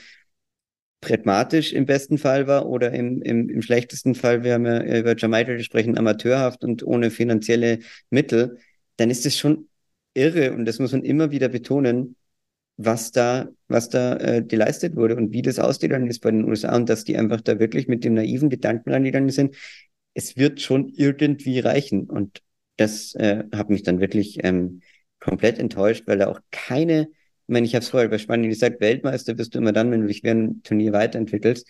Und bei den USA war es das Gegenteil. Die haben sich absolut zero na, du kannst jetzt das Achtelfinale gegen Schweden nehmen, das war ein gutes Spiel. Ja, genau. Aber, also äh, hätte das nicht da, der Beginn da, der Weiterentwicklung sein können, wenn man nicht durch dieses äh, historische Millimeter-Tor äh, im Elfmeterschießen, wenn man da nicht ausgeschieden wäre, hätte es nicht sein können. Ich meine, klar, ist jetzt viel hätte, wenn und aber, aber wenn die USA so eine Leistung auch noch im Viertelfinale gebracht hätten, dann hätten wir genau das gesagt. Dann hätten wir gesagt, boah, Vorrunde, ey, gegen Portugal 0 zu 0, das war wirklich, that was really close.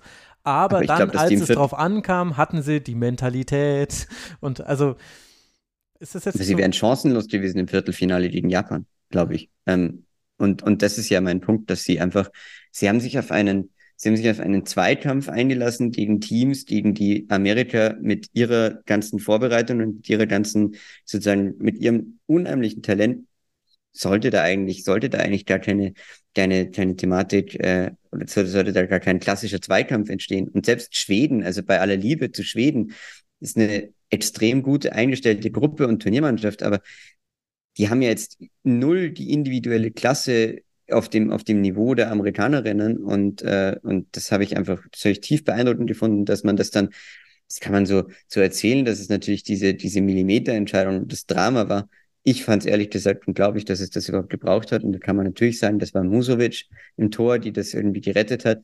Ja, aber sie hat ja drei, drei gute Chancen gerettet, aber das passiert im Fußball. Und mich hat mich hat's auf, auf jeden Fall ähm, fasziniert, dass, dass die USA ähm, ja auf die Art und Weise äh, ausgeschieden sind, wie sie ausgeschieden sind, mit dem, mit dem krachenden Scheitern ihres äh, klassischen amerikanischen, äh, wir werden das schon irgendwie schaffen und das äh, war meine Enttäuschung des Turniers. Irgendwie aber ja auch von den Problematiken, die es da auf dem Platz gab, so mit Ansage, weil das so Sachen waren, die sich irgendwie jetzt schon jahrelang durchgezogen haben.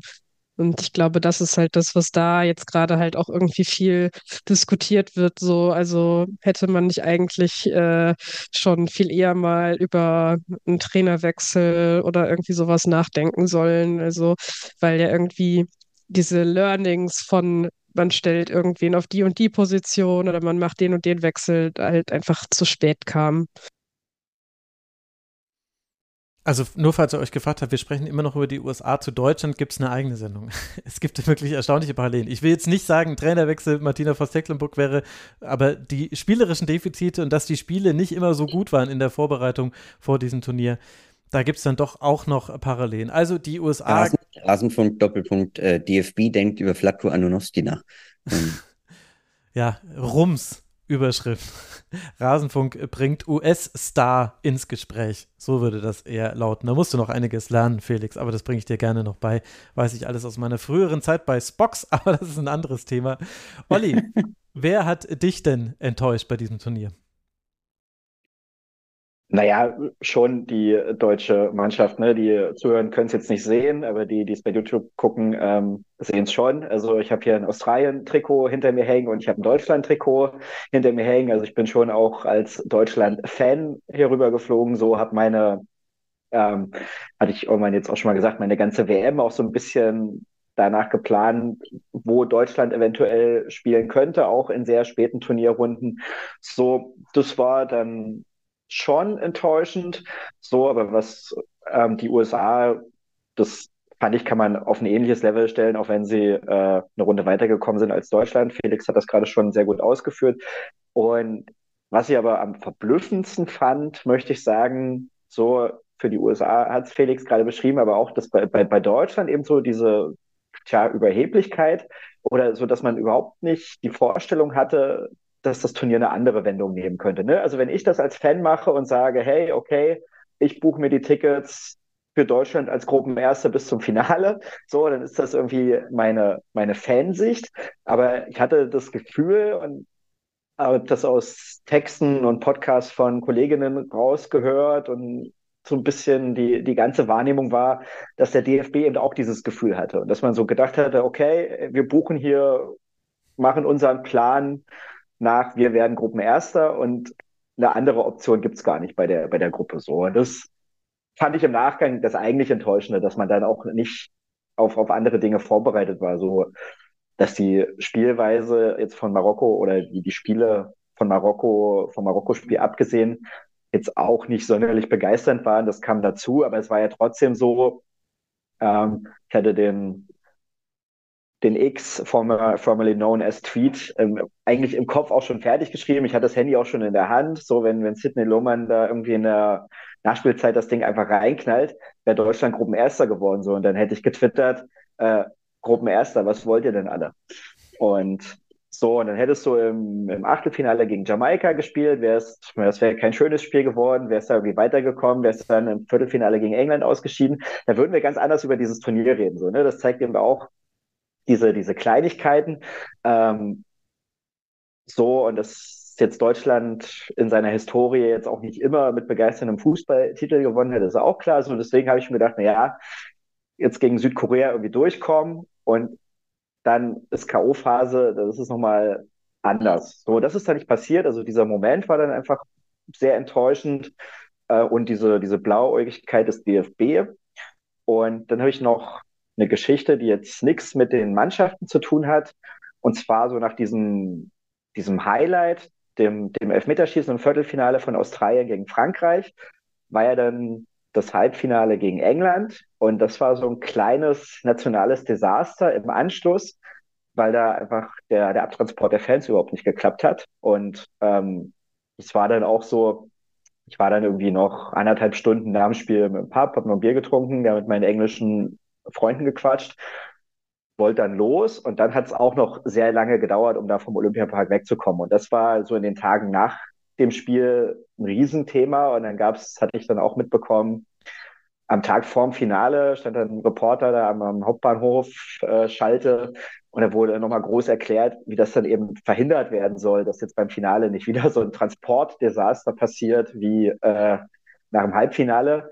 Was dann aber, also es hat auch dann gut funktioniert, aber ich glaube, die Größe war beim Halbfinale auch deutlich größer, weil viele Menschen dann auch in den Olympiapark gekommen sind, um dort neben dem Stadion das Spiel irgendwie zu gucken und da gleichzeitig noch ein Konzert war äh, mit in einer, in einer Halle, wo von außen betrachtet 10.000, 15.000 Leute reinpassen.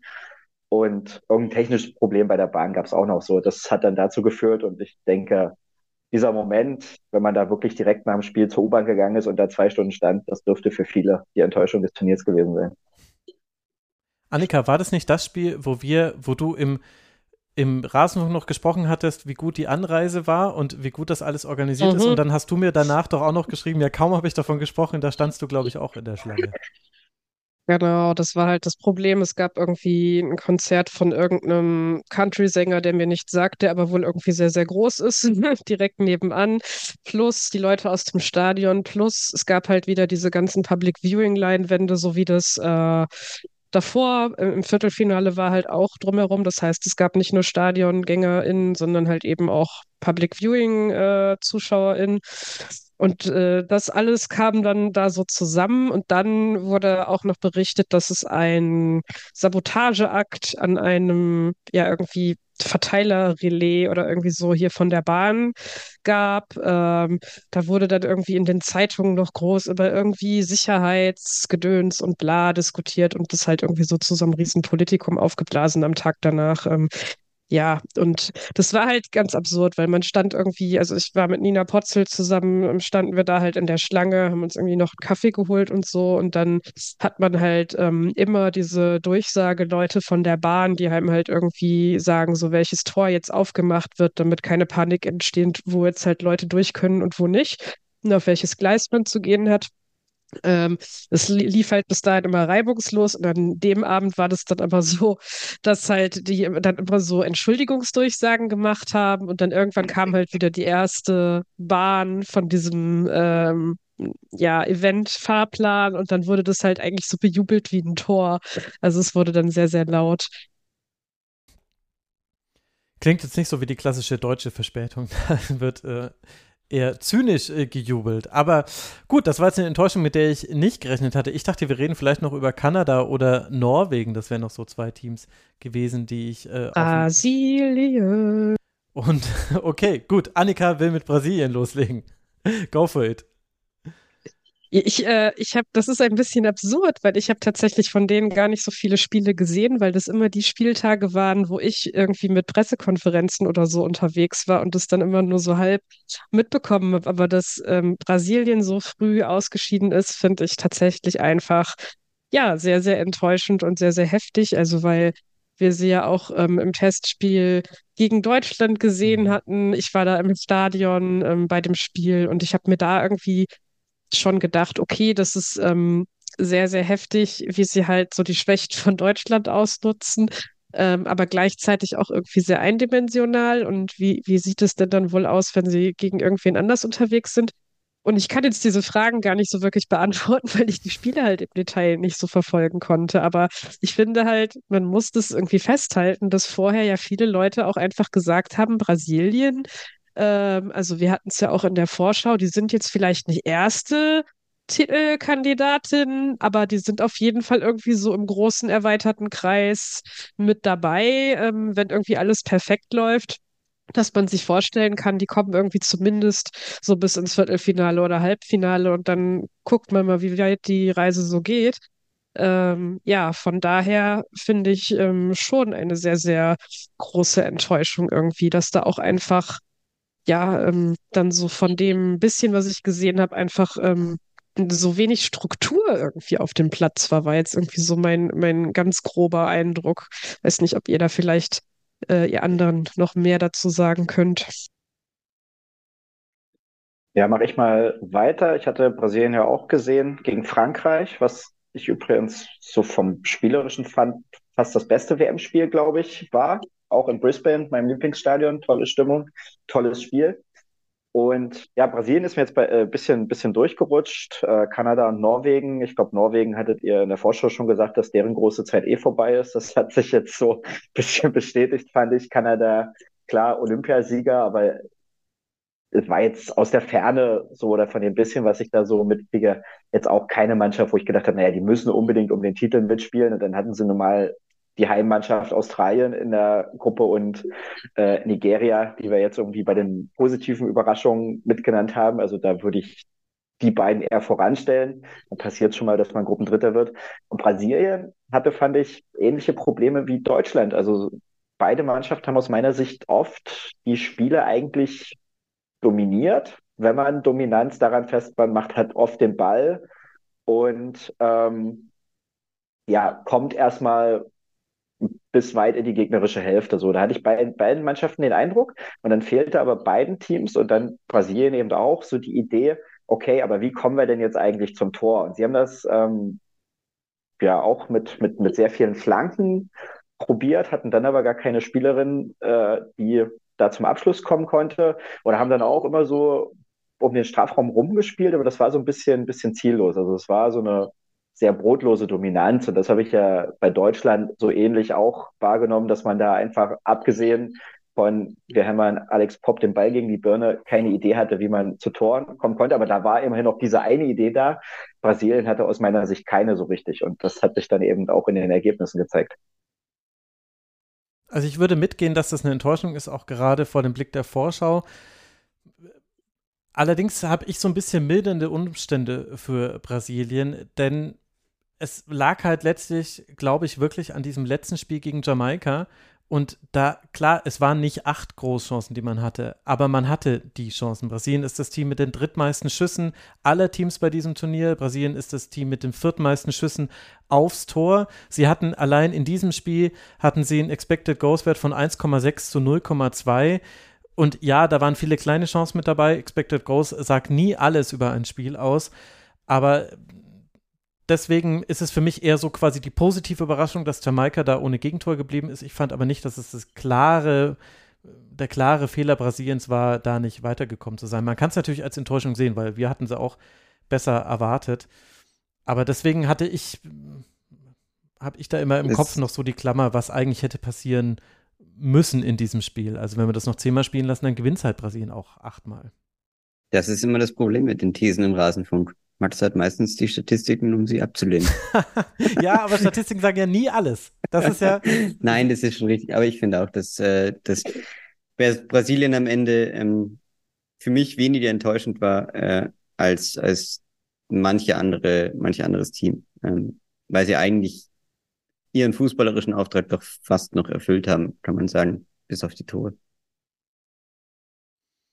Und jetzt weiß ich nicht, ob wir dann noch kurz über Norwegen und Kanada sprechen wollen. Ich fand halt bei Kanada hatte ich das Gefühl, aber das kann auch daran liegen, dass ich quasi vielen kanadischen Journalistinnen folge, ähm, dass da so eine richtige, also eine, eine nicht nur Ernüchterung war, sondern dass das eine ganz herbe Niederlage auf vielen Ebenen war, dass das eben nicht geklappt hat, als äh, amtierende Olympiasiegerinnen aus dieser Gruppe rauszukommen, weil eben da auch so viele infrastrukturelle Themen mit dranhängen, gerade mit dem Verband und also das hatten wir alles in der Vorschau ja ausgiebig thematisiert. Und ich hatte das Gefühl, dass vielleicht so manche Dinge, die wir jetzt über Spanien im Positiven gesagt haben, dass man eben hoffen kann, dass dieser sportliche Erfolg aus verschiedenen Gründen jetzt dann auch zu einer Verbesserung der Strukturen führt und zu einer, ja, dass da auch gewisse Dinge einfach korrigiert werden. Dass das bei Kanada erhofft war und dass das dann eben nicht kam, weil man aus dieser Gruppe aus äh, mit Nigeria als Zweitplatzierten und Australien als Erstplatzierten nicht rausgekommen ist. Es kann aber auch sein, dass ich da quasi so geprimed bin, weil ich relativ vielen kanadischen Journalistinnen und auch einigen Spielerinnen folge. Ja, weiß nicht. Annika, wir haben viel über Kanada noch gesprochen vor der Vorschau. Ich weiß nicht, wie da deine Gedanken zu sind. Denn das ist halt so dieser typische Catch-22, den man im Fußball der Frauen halt oft hat, ne? Also das ist so, ähm, entweder brauchst du halt den Erfolg, um das einzufordern, von dem du denkst, es steht dir sowieso zu, weil es dann irgendwie um Equal Pay und Equal Play gleichermaßen geht. Ähm, also halt hier die strukturellen Bedingungen, das Geld, um sich vorzubereiten, vorbereiten zu können. Ähm, aber vorher muss man halt schon so und so weit gekommen sein, um das dann für das nächste Mal sich erhoffen zu können, dass man das bekommt. Auf der anderen Seite ist es aber halt so, äh, wenn man dann eigentlich berechtigterweise nicht so weit kommt, also nicht weiterkommt als erhofft mit den niedrigen Bedingungen, dann ist es so, naja, warum sollen wir euch denn dann mehr geben, äh, wenn ihr es ja irgendwie damit jetzt schon nicht geschafft habt? Und das beißt sich halt gegenseitig irgendwie immer so in den Schwanz. Und das ist halt, also das ist halt genau die, diese Diskussion, die das jetzt an der Stelle ist. Ähm, ich habe da auch sehr große Enttäuschung wahrgenommen. Also auch weil es irgendwie darum geht, dass es so ja irgendwie so eine Generation ist, von der man irgendwie ahnt, dass man sie verabschiedet und weil man irgendwie nicht weiß, also weil man weiß, wie groß die strukturellen Probleme sind und aber gleichzeitig auch weiß, selbst wenn sich jetzt zeitnah endlich mal was tut, dann dauert das irgendwie relativ lange, bis man davon dann wieder einen positiven Ertrag hat, was so Jugendarbeit angeht, ähm, ein Ligensystem, das vielleicht aufgebaut Mhm. wird, weil es da keine Profiliga gibt in Kanada und so. Also das kann man jetzt irgendwie alles machen, aber du hast dann ja irgendwie gute Ergebnisse, die daraus resultieren, dann erst in ein paar Jahren äh, danach. Ähm, das ist so das eine. Und das andere ist, dass ich aber denke, dass schon viele Leute auch so diese ja, gestörte Vorbereitung oder nicht richtig vorhandene Vorbereitung so als große Klammer auch für das Ganze sehen. Also, dass irgendwie man eigentlich irgendwie natürlich einen großen, hohen sportlichen Anspruch gehabt hätte, aber dass irgendwie klar war, dass es sehr schwierig wird, den zu erfüllen unter den Bedingungen, die es halt eben gab. Und ähm, ich hatte auch immer so den Eindruck, ähm, ich war jetzt natürlich da nicht vor Ort beim Training oder so, aber so, es gibt dann ja immer Videos von den äh, ja, ähm, Verbänden selbst irgendwie aus den Trainingscamps und so. Und bei Kanada hatte ich irgendwie ganz oft immer das Gefühl, dass es so eine vorgespielte gute Laune ist, aber dass eigentlich alle irgendwie sehr, sehr angespannt wirkten. Also so dieses typische, so man, man lächelt für die Kamera und noch während man sich wegdreht, ist das Lächeln aber eigentlich vom Gesicht weg irgendwie so. Ähm, ist jetzt natürlich so viel äh, Küchenpsychologie, aber das sind halt so Sachen, die mir da aufgefallen sind, die mir irgendwie bei anderen Content-Geschichten irgendwie nicht so aufgefallen sind. Und da könnte jetzt dann jemand, der da vor Ort war, natürlich sicherlich noch mehr dazu sagen, aber ähm, ich glaube, da war halt irgendwie so sehr viel Beklommenheit irgendwie. Und so habe ich das auch so von den ein, zwei KollegInnen wahrgenommen, die ich halt irgendwie mal so bei anderen Spielen getroffen hatte. Und Catch, Catch 22, du hast es gerade ganz gut erklärt, ist eben eine Zwickmühle, aus der man nicht rauskommt, weil sich, weil man Weil eben macht man das eine, dann ist das andere falsch und macht man das andere, dann ist das eine falsch. Also das nur kurz zur Erklärung für alle diejenigen, die so wie ich das jetzt gerade nochmal schnell nachgegoogelt haben, als du gesagt hast, das ist ja ein klassischer Catch 22. Ich habe es auch schon mehrfach gehört und mir so immer so ganz grob erschlossen. Jetzt habe ich lieber nochmal nachgeguckt. Es war ja auch das Turnier der Abschiede von äh, großen Spielerinnen. Also Megan Rapino hat ihre Karriere beendet, zumindest jetzt ihre Weltmeisterschaftskarriere und ihre Karriere, die wird sie ja jetzt dann noch ein paar Wochen beenden. Christine Sinclair werden wir, denke ich, auch nicht mehr sehen. Da kommt natürlich dann noch diese Not mit dabei, dass sie den Strafstoß verschossen hat im allerersten Spiel. Martha hat ihre große Bühne bekommen. Ich weiß jetzt gar nicht, wen ich noch vergessen hatte. Ich komme gerade. Ich glaube, im Wesentlichen hast du es. Das waren, glaube ich, so die ganz großen Namen, ja.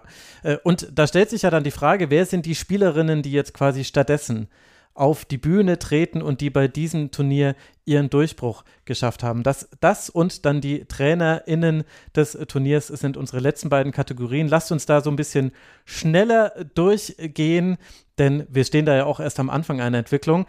Beziehungsweise, ja, Felix beschwert sich schon gerade optisch, da hat er natürlich recht, okay, Felix, ich gebe dir jetzt einfach das Wort und nachdem du derjenige warst, der mir während der Sendung geschrieben hat, wann wir eigentlich fertig sein würden, dann liegt es ja auch in deiner Hand und du kannst dich dann nicht mehr beschweren. Dann darf jetzt Felix loslegen mit einer Spielerin, die ihm besonders gut gefallen hat bei diesem Turnier. Bitte, deine drei Minuten zu Theresa. Ja, also wer, wer im WM-Finale genauer hingeschaut hat, der hat gesehen, dass äh, Olga Carmona dieses Spiel natürlich mit ihrem Tor entschieden hat und dann äh, musste man nochmal genauer hinschauen, um zu sehen, wer es eigentlich entschieden hat. Ne?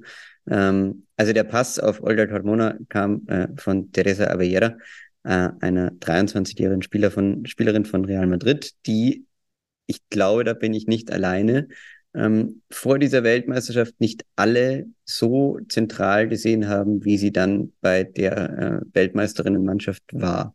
Äh, weil natürlich auch als Folge dieses ganzen Protests und dieser, dieser Boykottierung ähm, war ja klar, dass bei den Spanierinnen Spielerinnen in den Fokus äh, kommen, die wir davor noch nicht oder die vielleicht noch nicht diese Rolle hatten. Und ich habe mir ehrlich gesagt gedacht, dass, dass Theresa eine von denen ist, die vielleicht mal einen Versuch wert sind, diesen ersten zwei Spielen. Und daraus wurde dann halt wirklich deutlich mehr, weil meiner Meinung nach die Statik dieses gesamten spanischen Spiels ähm, nicht von Aitana Bonmati bestimmt wird. Also das Offensivspiel diktiert Aitana in ihren besten Phasen und sie ist überall und sie schafft die Räume und sie, sie ist sozusagen die Anspielpartnerin, aber die Verbindung zwischen Defensive und Offensive, die im Turnierverlauf, wie wir es ja vorher schon skizziert haben, für Spanien immer entscheidender wurde, die kam eben aus meiner Sicht sehr stark von Teresa, die eine unheimliche fußballerische Qualität hat, nämlich die, das Zwei-Kontaktspiel. Also sie hat ganz oft denselben Move und der ist annehmen und dann einen langen Ball spielen, der, Max hat es vorher auch schon mal kurz angesprochen, diese Verlagerungen bei Spanien gebracht hat. Und daher war es für mich so, dass immer wenn ich Spanien-Spiele gesehen habe, äh, gesehen habe, äh, Teresa eigentlich diejenige war, die, ähm, die das Spiel in ihrem, in, in dem Fluss diktiert hat, ja, und, und die auch äh, sozusagen den, die den Rhythmus irgendwie reingebracht hat mit fast schon Xabi Alonso-artigen Verlagerungen. Also das wäre jetzt sozusagen der, der männliche Vergleich, den ich da eher ziehen würde. Und das fand ich wirklich ganz äh, beeindruckend. Und sie ist immer noch 23 und jung. Und ich finde, dies, man könnte natürlich bei Spanien auch viel über, über Salma reden. Vielleicht macht das eine äh, von euch beiden äh, gleich noch. Aber ich, äh, für mich war, für mich war Teresa die Spielerin, die immer so ein bisschen unterschätzt wurde, weil die Gegnerinnen natürlich sehr stark den Fokus auf Aitana gelegt haben irgendwann. Äh, das hat man ja bei den Niederlanden speziell gesehen mit Jackie Grönen, die eigentlich äh, 87 Minuten lang nur Aitana auf den Füßen gestanden ist, was aber dazu geführt hat, dass äh, dann Avellera einfach ein bisschen mehr Platz hatte. Und äh, das fand ich ein, ein sehr, sehr beeindruckende Leistung bei diesem ganzen Turnier und äh, steht für mich daher fest als die Spielerin, die ich da am meisten hervorheben würde. Und jetzt weiß ich gar nicht mal, ob ich drei Minuten überhaupt geredet habe. Hat jemand auf die Uhr geschaut? Wenn du wüsstest, äh, Felix aber I won't blow your mind. Aber in dem Fall habe ich sogar eine Statistik, die dich noch bestätigt in deinem Herausstellen von Theresa. Keine Spielerin hat wirklich auch nur annähernd so viele Torchancen kreiert wie Theresa und zwar pro Spiel. Also es geht jetzt nicht um die Gesamtzahl, wo sie natürlich mit sieben Spielen auch die meisten gemacht hat. 3,7 Key Passes pro Spiel. Auf Platz zwei da Ari Borges von Brasilien mit 2,7, also schon eine, ein Expected Goals Wert niedriger oder eine Chance niedriger. So ist es. War sie eigentlich bei SofaScore auch am Ende des Turniers noch die sozusagen vom Ranking her beste Spielerin? Ich habe dann nicht mehr geschaut, aber sie war es bis zum Halbfinale, glaube ich. Also bei WhoScored ist Alex Pop tatsächlich immer noch die vom Ranking her beste. Für alle anderen, für Sofascore Zum Thema, wie Statistiken, wie Statistiken lügen können. Ja, ja naja, an Alex Pop, na doch, na, Reden wir drüber. Ja. Man muss sich wirklich zwingen, da jetzt nicht drüber zu reden. Es bringt ja nichts. Wir kriegen es auf jeden Fall nicht mehr hin. Ich bekomme das hier gerade bei Sofascore nicht angezeigt. Sagen wir einfach, sie war sehr lange die beste äh, Spielerin äh, laut, äh, laut Sofascore. Na toll. Und jetzt haben sie mich zu den Männern gepackt. Ich hasse es. Ich hasse es einfach. Ich wollte nicht. Was, was interessiert mich diese Wärmingkarte? Gut. Egal. Sie ist eine sehr gute Spielerin, Theresa, richtig toll. Und sie hat nicht mal alle Pflichtspiele für Real gemacht. Sie hat nicht immer von Anfang an gespielt. Und das ist ähnlich Absolut. mit Olga zum Beispiel, die vor diesem Turnier erst ein Tor erzielt hatte in 23 Länderspielen. Und jetzt wissen wir, eine ganz andere Rolle spielt sie. Olli, wer hat dich positiv überrascht? Welche Spielerin hat für dich den Durchbruch geschafft bei diesem Turnier? Ähm, da komme ich jetzt mit so ein bisschen, bisschen Halbwissen und hoffe, dass ich nicht äh, totalen Quatsch erzähle, aber ich habe mir äh, Lessia Russo von England rausgesucht. Ähm, kann man jetzt natürlich sagen, keine Ahnung, Lauren James oder auch andere Spielerinnen bei England, die bei der EM noch, noch gar keine große Rolle gespielt haben, äh, haben jetzt irgendwie, äh, sind jetzt auch sehr aufgefallen, haben vielleicht den Durchbruch geschafft, aber gerade äh, James mit ihrer roten Karte, ähm, würde ich jetzt nicht als die Überraschung hervorheben. Die war ja nur auch nicht sonderlich clever, wird sie daraus lernen. Aber nee, Alessia Russo, ähm, hatte jetzt natürlich die große Aufgabe, dass sie Beth Mead, die große Torjägerin der Europameisterschaft, ersetzen musste, die mit, wenn ich es richtig gelesen habe, Kreuzbandriss äh, das Turnier verpasst hat, wie ja leider einige Topspielerinnen. Und wo ich schon fand, dass sie in der in der Gruppenphase da einige Probleme mit der Rolle hatte. Das hing natürlich auch damit zusammen, wie England gespielt hat. Die haben ja dann äh, ein bisschen umgestellt. So, und ja, die jetzt aber, habe ich nochmal nachgeguckt, bis jetzt bei Manchester United gespielt hat, die nächstes Jahr Champions League spielen, aber bis jetzt eben nicht in der Champions League vertreten waren. So, jetzt wechselte zu Arsenal. Die sind in meiner Wahrnehmung permanent eine Champions League-Mannschaft bei den Frauen. So, da hat sie dann wieder ähm, Beth Mead mit im Team, hat äh, Miedema von, von Holland auch mit im Team, also wirklich europäische Top-Torjägerinnen, mit denen sie sich da, mit denen sie zusammenspielt, mit denen sie sich aber auch messen muss. Und ich finde, sie ist wirklich in diese, diese Rolle reingewachsen. Ja, so einerseits die Zielspielerin, aber auch wirklich so die, hm, na, nicht, nicht Antreiberin, aber die einfach so, so, so einen Schwung reingebracht hat, so, die eben einfach unfassbar fleißig war, die ähm, wenn wir auf das 1-1 gegen Kolumbien schauen, so die Torhüterin lässt da irgendwie den Ball durch die Hände rutschen. Wenn ich es richtig gesehen habe, Russo war die erste, die da drauf geht, die den Abpraller holt. So Hemp schießt dann das Tor, aber äh, diese, diese Wachheit einfach so und auch das 2-1, ähm, Kolumbianerin äh, steigt so ein bisschen über den Ball. Äh, Russo ist da, nutzt den Fehler, schießt das siegbringende 2 zu 1. So gegen Australien ähnliche Situationen. Das war einfach so, nach dem, nach dem Viertelfinale haben die äh, Expertinnen hier im australischen Fernsehen gesagt, naja, oder vor dem Halbfinale, ja, England hatte ja auch ein bisschen Spielglück und das haben sie ja hoffentlich gegen uns jetzt nicht nochmal. Und da Russo das aber im Halbfinale ähnliche Szenen nochmal gemacht hat, da auch ein Tor gemacht hat, fand ich, das war kein Glück, sondern das hing mit ihrer Spielweise zusammen, sondern mit ihrem, mit ihrem Fleiß, mit ihrer Bereitschaft, sich da wirklich reinzuhauen und ähm, auch immer nachzugehen und immer zu spekulieren. So, ne? das, ich meine, das haben wir in der Kreisliga. Sagst immer spekulieren, lauf durch. So, macht halt nie einer. Ähm, und das hat sie aber gemacht und hat sich deswegen mit den, mit den Toren belohnt und war deswegen ein ganz wichtiger Faktor, dass ihre Mannschaft ins WM-Finale gezogen ist. Und wenn ich jetzt Trainer der englischen Mannschaft wäre, ich hätte im Finale nicht zur Halbzeit ausgewechselt, weil ich so mit diesem Schwung, den sie in den beiden Spielen davor gebracht hat, ihr zugetraut hätte, dass irgendwann mal so ein Moment kommt, wo sie einfach mal eine beiseite schiebt oder einer Gegenspielerin da, äh, so auf den Sack geht, dass da eine Situation draus entsteht, dass ein Tor fallen könnte. Äh, Serena Wiegmann hat das anders gesehen, das ist okay. Ähm, aber ja, das war so, was mich beeindruckt hat und deswegen würde ich sie als die Durchbrecherin, kann man das sagen. äh, die Spielerin, die ihren Durchbruch geschafft hat, ähm, ja, einschätzen. Mhm. Annika? Mm, ich wäre bei Mary Fowler äh, von Australien. Ähm, also klar, spielt irgendwie schon bei Manchester City, aber ich glaube, dass äh, trotzdem diese WM und was sie da teilweise einfach für Spielszenen hatte, sie doch mal auf ein ganz anderes Level gehoben haben vom Bekanntheitsgrad her. Ähm, weil, also es gibt irgendwie manchmal so Szenen, wo man, ähm, wo man irgendwie fast so äh, sich die Haare raufen will und denkt, warum hat sie das denn jetzt nicht gesehen?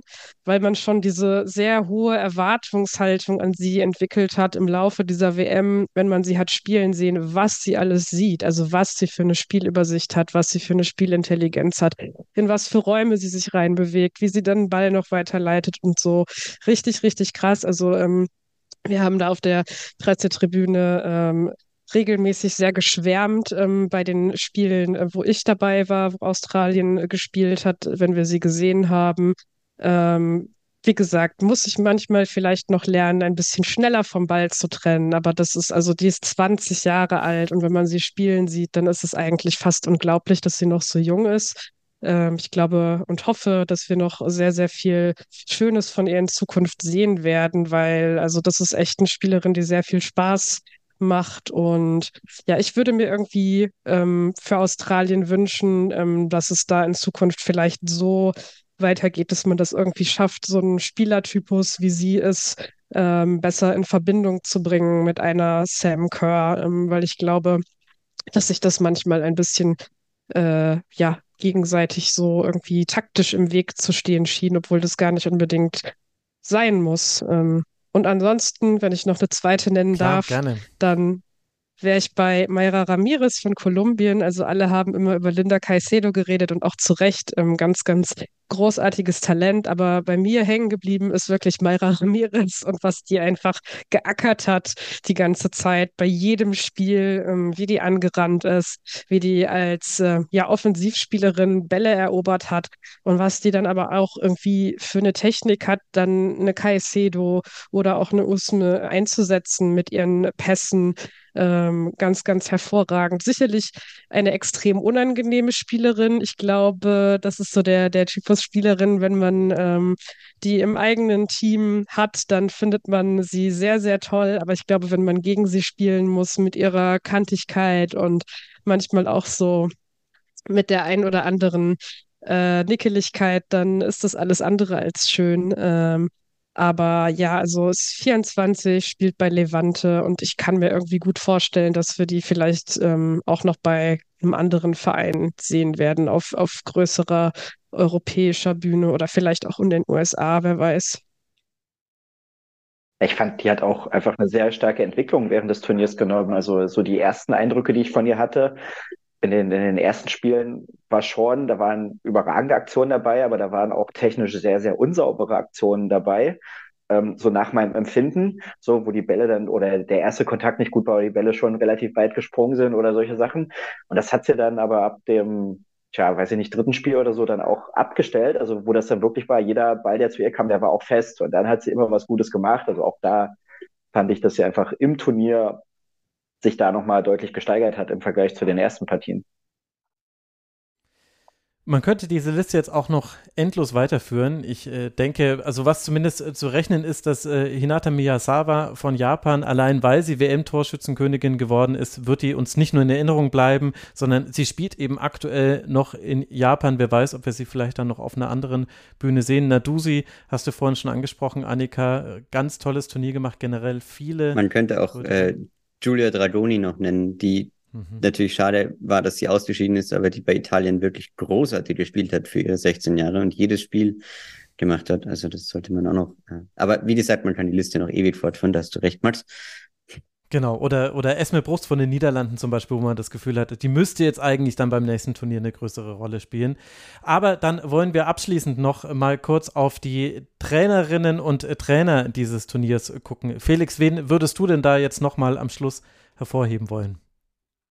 Ja, ich habe lange überlegt, ähm, Jorge, nein, kleiner Scherz. Ähm, äh, nein, ich, ich finde natürlich, dass äh, man, ich finde es immer schwierig mit der, mit dem, mit den Trainerinnen und Trainern des Turniers. Es war auch in dem Fall aus meiner Sicht gar kein so ein klassisches Trainerturnier. Also ich fand, äh, ich fand trotzdem, dass die, das ist auch, das ist der Effekt dieser, diese starken Persönlichkeiten. Ähm, ähm, dass, dass wir die, die wir im Frauenfußball haben, dass, dass die Trainer manchmal gar nicht so sehr zu Geltung kommen. Also ich habe zum Beispiel bemerkt, dass ich die erste äh, Trainergeschichte dann erst nach ein paar oder nach zwei Wochen bei dem Turnier geschrieben habe. Ne? Also das äh, wäre bei, bei, den, bei den Männern sicher anders.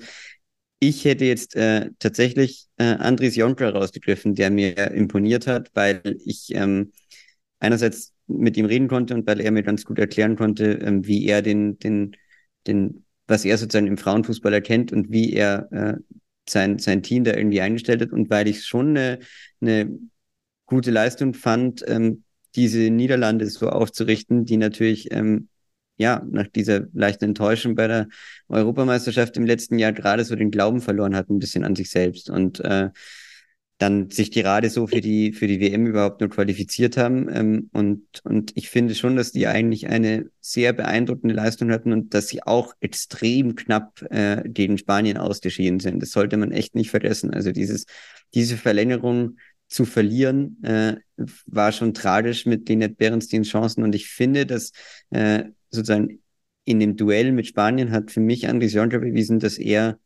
schon einer der Trainer war, die, die ihnen da am meisten Schmerzen auch zufügen konnten. Und äh, war daher für mich äh, so ein bisschen der Trainer des Turniers, wenngleich ich natürlich noch Peter Gerhardsson nennen muss als äh, Mensch, äh, der absolut großartig war. Und ich wäre irgendwo zwischen den beiden und ähm, ja, fand, fand beide herausragende Persönlichkeiten, die man da kennenlernen durfte. Weißt du, Felix, wer mein SZ-Journalist, der in Neuseeland beheimatet war, des Turniers war? Du, Felix Haselstein. Jetzt hätte ich gerade überlegen müssen, da ist noch jemand. das war der ganze Gag. Felix, äh, herzlichen Dank. Wir müssen dich jetzt schon äh, verabschieden. Äh, vielen, vielen herzlichen Dank, dass du die Zeit genommen hast. Es war eine große Freude, dich live aus dem Stadion zuzuschalten, dich danach hier zu haben, durch dich äh, Presseräume äh, zu sehen. Mit Annika habe ich immer die Pressetribünen gesehen, bei dir habe ich die Presseräume manchmal gesehen. Herzlichen Dank für deine Zeit und dass du bei der WM mit dabei warst hier im Rasenfunk. Hat, hat absolut großen Spaß gemacht. Vielen Dank euch und äh, ich bin gerne bei der nächsten WM wieder dabei oder wir hören uns demnächst in der Bundesliga. Und äh, ja, ich muss mich leider etwas früher verabschieden und wünsche euch noch einen schönen Podcast. Dir auch. Mach's gut. Grüße nach Bis bald. Österreich. Ciao. ja, genau. Ciao. Tschüss. Und wir machen weiter an der Stelle. Ich weiß nicht, Olli, was du noch ergänzen möchtest oder möchtest du anschließen an etwas, was Felix gesagt hat, der Blick auf die Trainerinnen und Trainer? Ähm, sein Interview war auf jeden Fall überragend mit, mit Jonkers, das habe ich auch gelesen. Ähm, das hat mir, hat mir sehr viel Spaß gemacht. Ähm, über, über Serena Wiedmann habt ihr hier schon sehr oft gesprochen. Ich glaube, das müssen wir jetzt nicht mehr so in der Tiefe wiederholen. Wenn du das vierte Mal in Folge aus ihrer Sicht bei einem großen Turnier ins Finale kommst, ähm, muss das überragend sein, wie sie junge Spielerinnen einbaut, ne? Der ganze Umgang mit ihrem Team. So, das ist ja eine der ganz wenigen Mannschaften bei dieser Weltmeisterschaft, wo man wirklich äh, nur Gutes über das Team und ihre Trainerin und den Umgang miteinander gehört hat. Ähm, so, also das kann man sicherlich nicht hoch genug einschätzen. Ich würde vielleicht noch Toni Gustafsson nennen, den Trainer von Australien. Ähm, der, was einfach auch Spaß gemacht hat, so gerade bei dem Elfmeterschießen oder so, so seine Emotionalität zu erleben, wie er da äh, mit dabei ist, ne? auch dieser, dieser Gegensatz. Ähm, Serena Wiechmann, die siehst du im Stadion quasi nie oder mal bei den Einwechslungen oder beim Elfmeter, da kommt sie mal in ihrer Coachingzone raus. Ansonsten sitzt sie auf ihrer Bank. So, Gustafsson, der ist da wirklich äh, wie, wie Rumpelstilzchen und ist die ganze Zeit dabei, ist super emotional. So einfach dieser Gegensatz äh, zu sehen war schön. Und auch so eine Heim-WM zu moderieren ist ja eben nicht, nicht ganz so leicht, wenn alle fragen, ey, was ist jetzt eigentlich mit Sam Kerr? Oder bringst du sie gegen Dänemark? Ich weiß nicht mehr, wie viel es waren, acht Minuten oder sowas. Das war danach der Aufmacher äh, in, den, in den Nachrichten. Ähm, eben nicht Australien gewinnt gegen Dänemark und steht im Viertelfinale, sondern Sam Kerr hat acht Minuten gespielt. So, und das alles und eben diese, diese steigende Begeisterung auch auszuhalten, die mitzuleben, ähm, auch offen zu sein bei den, bei den Fans, das fand ich cool und deswegen ja, wollte ich ihn an dieser Stelle auch noch mitnehmen. Annika, magst du noch was ergänzen? Ich hätte Gustafsson auf jeden Fall auch genannt. Ich würde jetzt dann noch zwei andere nennen, ähm, und zwar einmal Desiree Ellis, ähm, äh, Südafrika, also weil das so die beeindruckendste Pressekonferenz ist, die ich bei dem Turnier gesehen habe, ähm, die mit ihr, also wo sie halt einfach sehr viele kluge Sachen gesagt hat. Also ich hoffe, ich habe die Aufnahme noch irgendwo. Man hätte eigentlich diese ganze Pressekonferenz irgendwie in den Rasenfunk stellen können, weil es ging um Eurozentrismus und ähm, ja, halt irgendwie angebliche Underdogs und Überraschungen und überhaupt ähm, was und so. Und sie hat das halt irgendwie so in einer sehr bestimmten aber auch sehr coolen Art und Weise halt irgendwie so alles beantwortet. Ähm, während man im Hintergrund, weil das an dem Ort so war, dass da dass dahinter direkt die, äh, die Umkleidekabine ist, man ihre Spielerinnen hat feiern hören. und das war halt irgendwie äh, einfach ein besonderes Erlebnis, aber auch so von der Art, wie man da im Laufe des Turniers so eine Entwicklung auf dem Platz gesehen hat, ähm, dass, dass dann irgendwie klar war, okay, wir müssen unser Energielevel besser managen und so und dass man halt irgendwie gesehen hat, ähm, dass da, ja, dass da so ein, ein, ein Prozess ist irgendwie innerhalb des Turniers. Das fand ich sehr, sehr toll. Und dann finde ich, ähm, wenn man Japan die ganze Zeit so über den Klee lobt, äh, muss man da natürlich auch den Trainer Futoshi Ikeda ähm, einmal kurz äh, zumindest erwähnen. Ähm, also, weil ich meine, dieses System so aufzubauen ähm, über Jahre und er hat ja irgendwie auch über Jahre schon mit äh, einigen Spielerinnen gearbeitet, weil er sie aus dem Jugendbereich kennt. Ähm, also das sind irgendwie ja sechs Spielerinnen, mit denen er irgendwie in den U-Mannschaften schon gearbeitet hat, mit denen er jetzt dann auch im A-Nationalteam gearbeitet hat und so diese Systematik entwickelt hat und dann vor der WM irgendwie noch zu sehen, okay, wir müssen irgendwie in der Art, wie wir mit unserer Sturmspitze spielen, noch was verändern und dann wird es richtig, richtig gut. Also wir brauchen halt eine zurückgezogene, spielende Neun, anstatt halt irgendwie so eine richtige Strafraumstürmerin und dann ist das so das letzte, die letzte Zutat und das dann kurzfristig vorher noch zu ändern ähm, und immer flexibel zu bleiben, gedanklich, sich halt irgendwie ja auch an, an verschiedene Systeme ähm, bei den anderen anzupassen. Das fand ich einfach extrem beeindruckend. Also das ist so von der rein, von der rein taktischen Leistung ist das, finde ich, für mich die, die beste Trainerleistung irgendwie so bei diesem Turnier gewesen. Ach, Annika, wir denken schon zu ähnlich. Genau die beiden hatte ich noch. Jetzt, jetzt habe ich niemanden hier mehr auf meiner Liste. Einzig noch der Hinweis, äh, Desiree Ellis hat auch ein Buch geschrieben, Magic from Sword River to the 2023 World Cup.